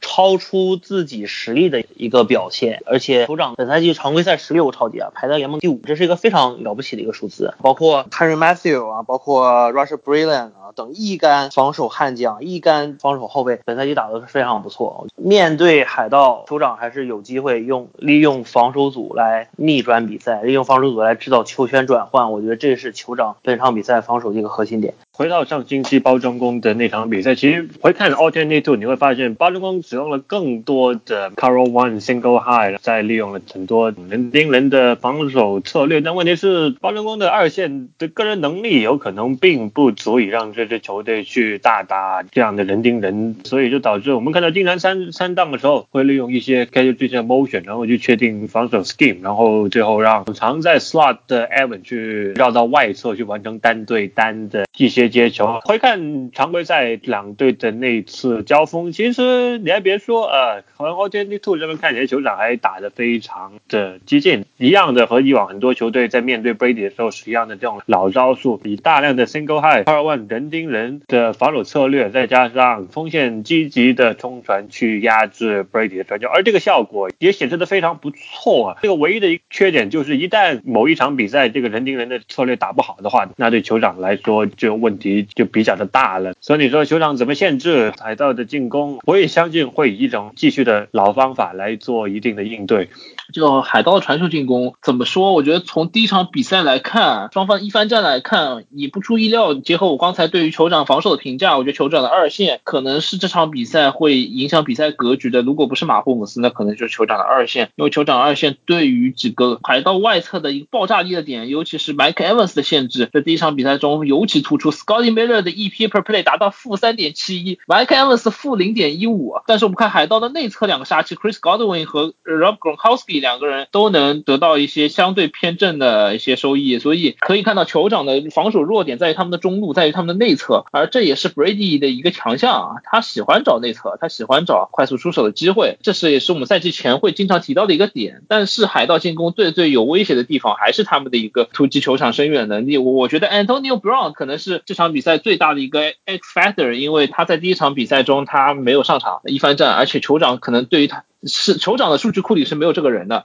我觉得考虑到这场比赛准备，他有可能是这场比赛海盗进攻破局的一个最关键的点。反过来，我想说，就酋长的防守对于海盗的 big play 的限制，是这场海盗进攻面临的最大的挑战。Brady 在第一场比赛中，在双方第一回合较量中，可以说他的一个传球效率是远远不如马霍姆斯的。我觉得只能说酋长的防守是非常有可能限制海盗进攻的，但是酋长防守这边有一个点是我觉得比较严重的一个负面因素，就是酋长防守。守本赛季他的一个红区的防守的一个效率，也就是说他放出达阵的概率是联盟末四分之一的一个水平，好像是倒数第一啊，是倒数第一吧？也就是说酋长在每四次进红区都有三次，其中有三次会放出达阵。但海盗比方说抓住了我刚才说的，可以利用 f o r n e t 和 Ronald Jones 帮助 Brady 持续的做短传推进，海盗进攻有可能在这一场变成一个收割式的圣徒式的进攻，不断的去以三档转换为目标，稳扎稳打，一方面又能把马霍姆斯按在场下，然后不断打进红去，利用酋长这样一个比较孱弱的红区防守进行一些打打阵加消耗，我觉得可能是海盗进攻这场比赛去碾碾压酋长防守的一个非常好的一个一个机会一个方式，而一旦如做到如此的话，我觉得对于酋长全队来说可能是一个非常不利的情况，这是我觉得我可能在看待这样一组对决的时候会找到的一个比较值得观察的一个点。补充一点啊，刚才没有说到一个点是酋长的冲传组啊，其实酋长的冲传组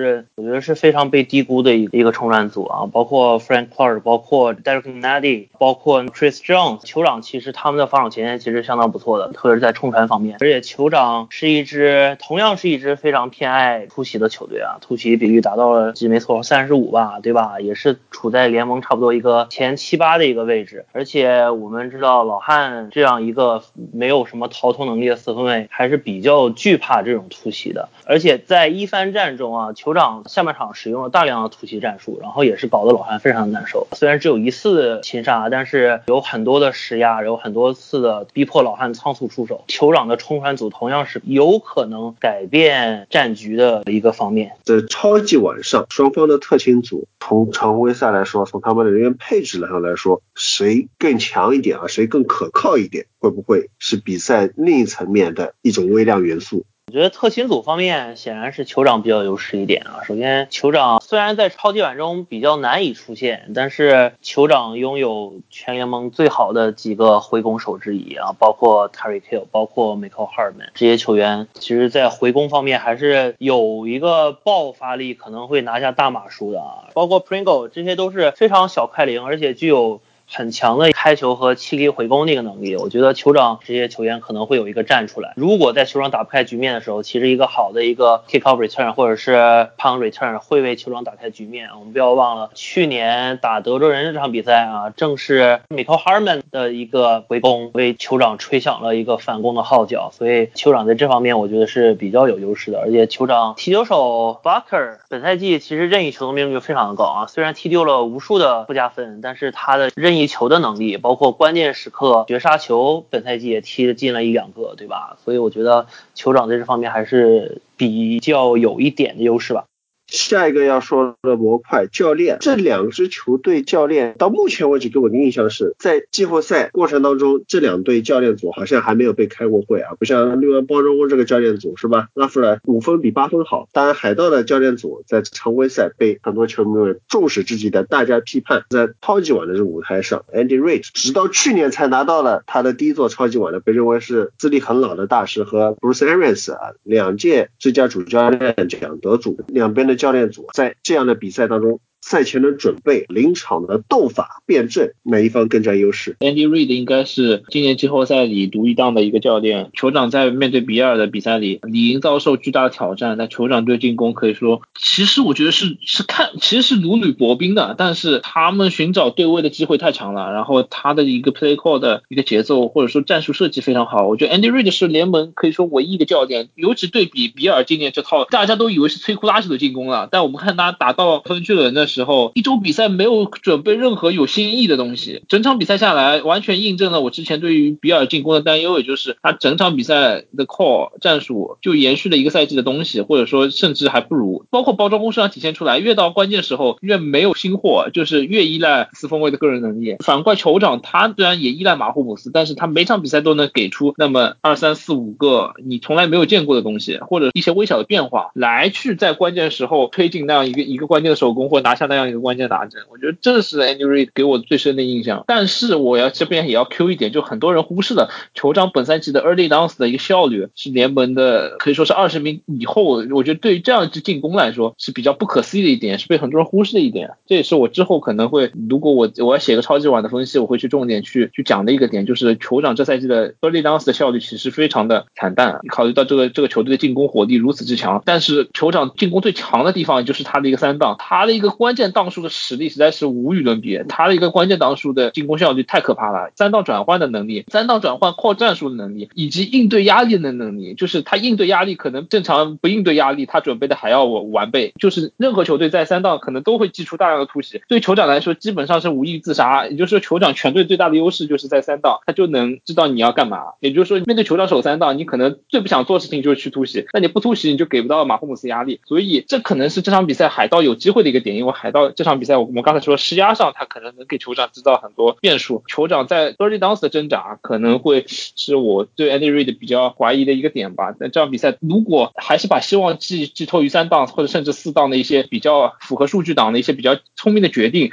但是这样一个策略不一定能在这场比赛完全生效。他哪怕转换成了几个关键的四档，但是依然会会给比赛带来很多的变数。但是 Bruce Arians 我反过来讲，我觉得他能达到超级超级碗，他的一个话我刚才讲我，在整个赛季中都是不断进步的。他和这个 Goat 的磨合到此时此刻，我觉得已经达到了一个高点。尤其对包装工比赛上半场，虽然包装工可以说整场比赛送了十四分，但是 Bruce Arians 几个 play action 几个跑球的选择，整体来讲，包括依赖 Brady 的一些 call，整个海盗的进攻的运转还是比较流畅的。那关键时刻，我可能还是会更相信 Andy Reid 一点。包括刚才提到 Steve Spagnuolo，我觉得是联盟最被低估的，可能是实力最强的三个防守协调员之一。综上而言，我觉得酋长的教练组还有夺冠的经验，可能是在这场比赛中，如果教练对比的话，球场是我更信任的那一边嘛。教练组方面，我觉得 Andy r i c 和 Bruce Arians 两位老帅都是联盟中资历非常老而且非常优秀的主帅，而且尤其尤其是 Bruce Arians 又是铜雀巅峰时期的功勋老帅，其实个人还是有一些偏爱的。但是我觉得 Andy r i c 我非常同意小朱老师的观点啊，Andy r i c 现在在联盟的这种在教练里面应该是独一档啊，无出其右。其实 Andy r i c 年轻时候很很多被人诟病的是一个就是临场的一个变化能力啊，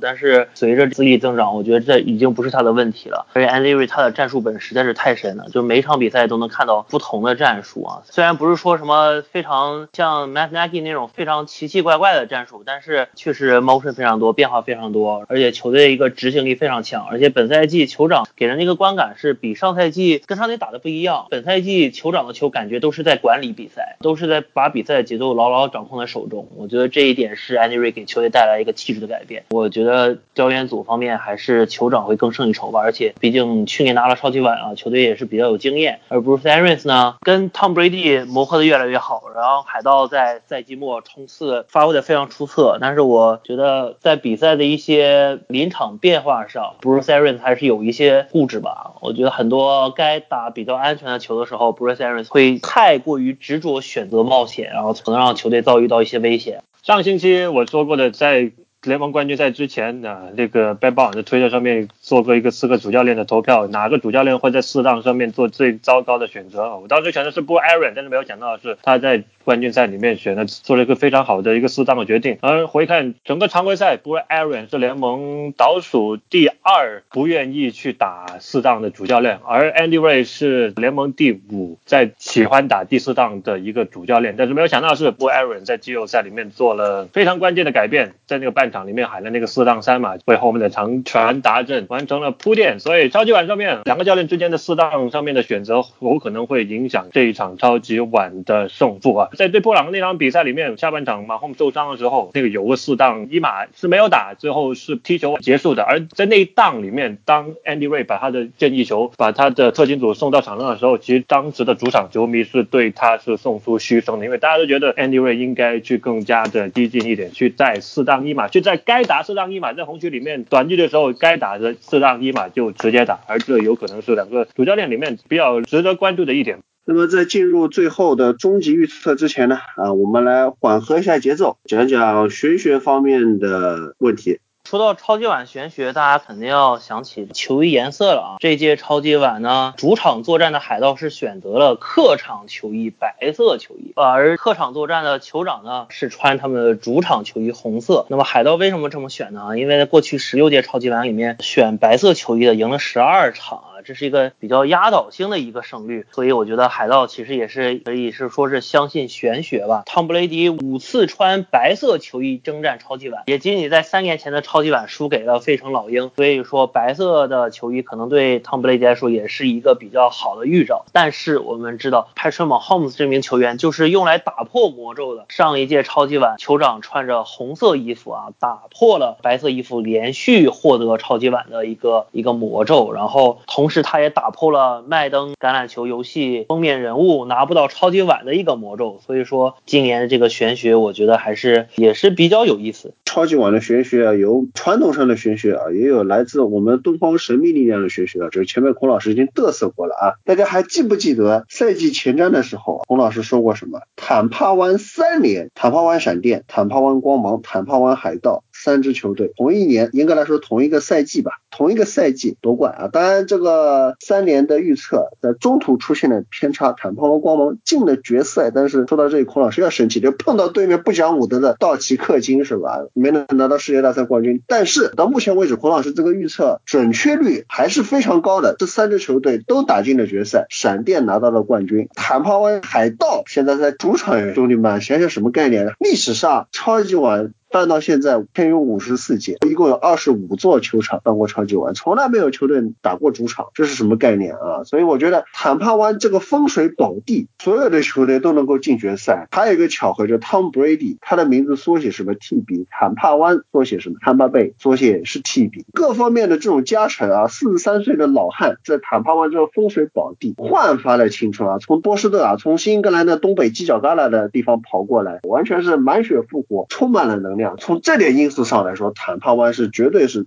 真正的主场，极大的利好。最后一点玄学就是举手提问，Patrick Mahomes 生涯到目前为止输过几场季后赛？自问自答，输过一场。那么我再问你，输的那一场对面的四分卫是谁？这个就不用再说了，是吧？啊，这个意义就不用再强调了。孔老师先立个 flag，这孔老师你的金坛小助手是绝对的支持你啊，一定要站在坦帕湾海盗这一边。但是几位老师怎么预测呢？这个有点难预测啊，我觉得这场比赛有可能会是一场大开大合的比赛，高得分的比赛。如果有一个对比的话呢，我觉得有可能会是三年前老鹰打爱国者的那一场比赛的一个重演，两队应该是会打出一场非常精彩的对攻大战。比赛中也可能会出现不少的失误，不少的转折，觉得应该会是一场非常非常精彩的超级碗。然后我对比赛的预测走势的预测，有可能是海盗。会占得先机，但是酋长在比赛中期会一波流将比分拉开，最后海盗追分时刻不利，然后惜败。比分预测可能是在三十七比三十三这样子。这场比赛呢，说实话，我觉得这个预测意义不大，因为我觉得双方的机会都非常的大，而且都有很多可以论证的点。总体来讲，进攻上，我觉得。酋长队的进攻的，只能说在预测上的稳定性、靠谱程度啊，要略微高于海盗的进攻。而且，我认为这场比赛海盗很难对马库姆斯突袭的情况下，防守可能会偏保守，可能会给酋长留下非常多的一个一个稳定控场去得分的机会。这会给布雷迪更多压力，也会给酋长的防守更多更多机会。但是我们知道酋长本身有很多非常红线的问题在这场比赛中存在，所以海盗很有可能能通过同样的方式去战胜酋长。但如果还是像我一开始说的，非要去找一点点 edge 优势的话，这场比赛我可能非要选一边的话，我会更倾向酋长一点点。但是我依然认为这场比赛双方都有非常大的机会，各自都很有可能最终拿下这个冠军。从超级碗年代开始以来，联盟大概每一个年代会出一支的卫冕冠军。而联盟上一次有卫冕冠军，则要回到零三零四年的爱国者。而我们知道，上一个十年 NFL 是没有出过卫冕冠军的。而此次酋长连续第二年杀进到超级碗，再加上现在这个兵强马壮的进攻阵容，所以我今年看好酋长成为本世纪第二支完成超级碗卫冕的球队。超级碗酋长。朱老师这个毒奶呀，我现在是越来越不满，你越来越墙头草，越来越狡猾，准备就是随时给自己留后手，然后就准备到时候结果出来了，不管是谁啊，我我已经想好了，你微博上面就说，哎呀，我前面说到什么什么点，你看我说的多准，这种套路啊，孔老师是拒绝的，要毒奶就要毒奶的彻底一点。咱们作为你的金坛小助手，我肯定站海盗呀，我怎么能不站海盗呢？啊，我在八月份的时候我就说了海盗超级碗冠军，现在海盗真的在桌上打超级王，我能说啊，我现在去吹吹球酋长，说什么酋长王朝，不可能的事情。当然我们不能说光靠玄学力量，光靠精神的力量，或者说光靠粉丝属性，就说啊就。赢这个比赛是吧？那我肯定要讲个剧本出来。这个比赛海盗是怎么赢的？我们回想一下海盗之前的一个超级碗是什么情况？之前这个超级碗就更详细点的这个细节就不说了，就咕噜灯碗这个花絮啊，大家有兴趣自己去查。那场比赛海盗就是靠防守把对面就直接原地打爆。那场比赛的 MVP 是谁？这 MVP 我第一次知道这个人是某一场坦帕湾光芒的比赛啊，也是说，哎，突然那个什么 Super Bowl MVP，我是这个人我感觉没印象。然后我去查一下，这个人确实是他从常规赛数据，从这个整个球员整体来说，其实是属于一个 nobody 级别的球员。但是他是那届海盗拿超级碗的 MVP，就是他一个人三七届超级碗上单场两超级，就这名安全卫叫 Dexter Jackson，就是一个很普通很大的一个名字，大家没必要去更详细了解这个人，这是很普通的球员，就这么一个 nobody 单场两个超级拿了 MVP，哈，就海盗就全场就是超级了对面五次，完全就是打花了比赛。但我。不是说那比赛海盗就能把酋长就是像之前赢突袭者那样赢的那么大，那我还是想说，就是在我的剧本里面，海盗在进攻上面，我觉得确实就前面大家我们分析很多了，海盗光靠进攻肯定赢不了比赛，所以胜负手是什么？胜负手就是在海盗的防守组上。我前面已经问过了，海盗靠突袭能不能有用？莫老师说了，靠突袭是找死，或者说靠人盯人是找死，这些理论上分析都对。但是如果海盗要赢的话，我觉得关键点就是在防守上，就是帕特马霍姆斯，你觉得他是一个不会犯错的人，他是一个不会拉垮的人，他是不会成为改变比赛失误的，制造那种失误的那种人。但是我觉得，哎，你信不信？坦帕湾这个地方。这样的事情就会发生。坦帕湾海盗应该会是由某一位勇士站出来，单场两超节拍穿马 homes，成为这场比赛的 MVP。坦帕湾海盗拿下了坦帕湾这一年来的第二座冠军。坦帕湾 Tampa Bay，Tampa Bay，全北美最厉害的地方。好，以上就是本期的魔球理论班，我们超级碗之后见，拜拜。哈哈哈哈哈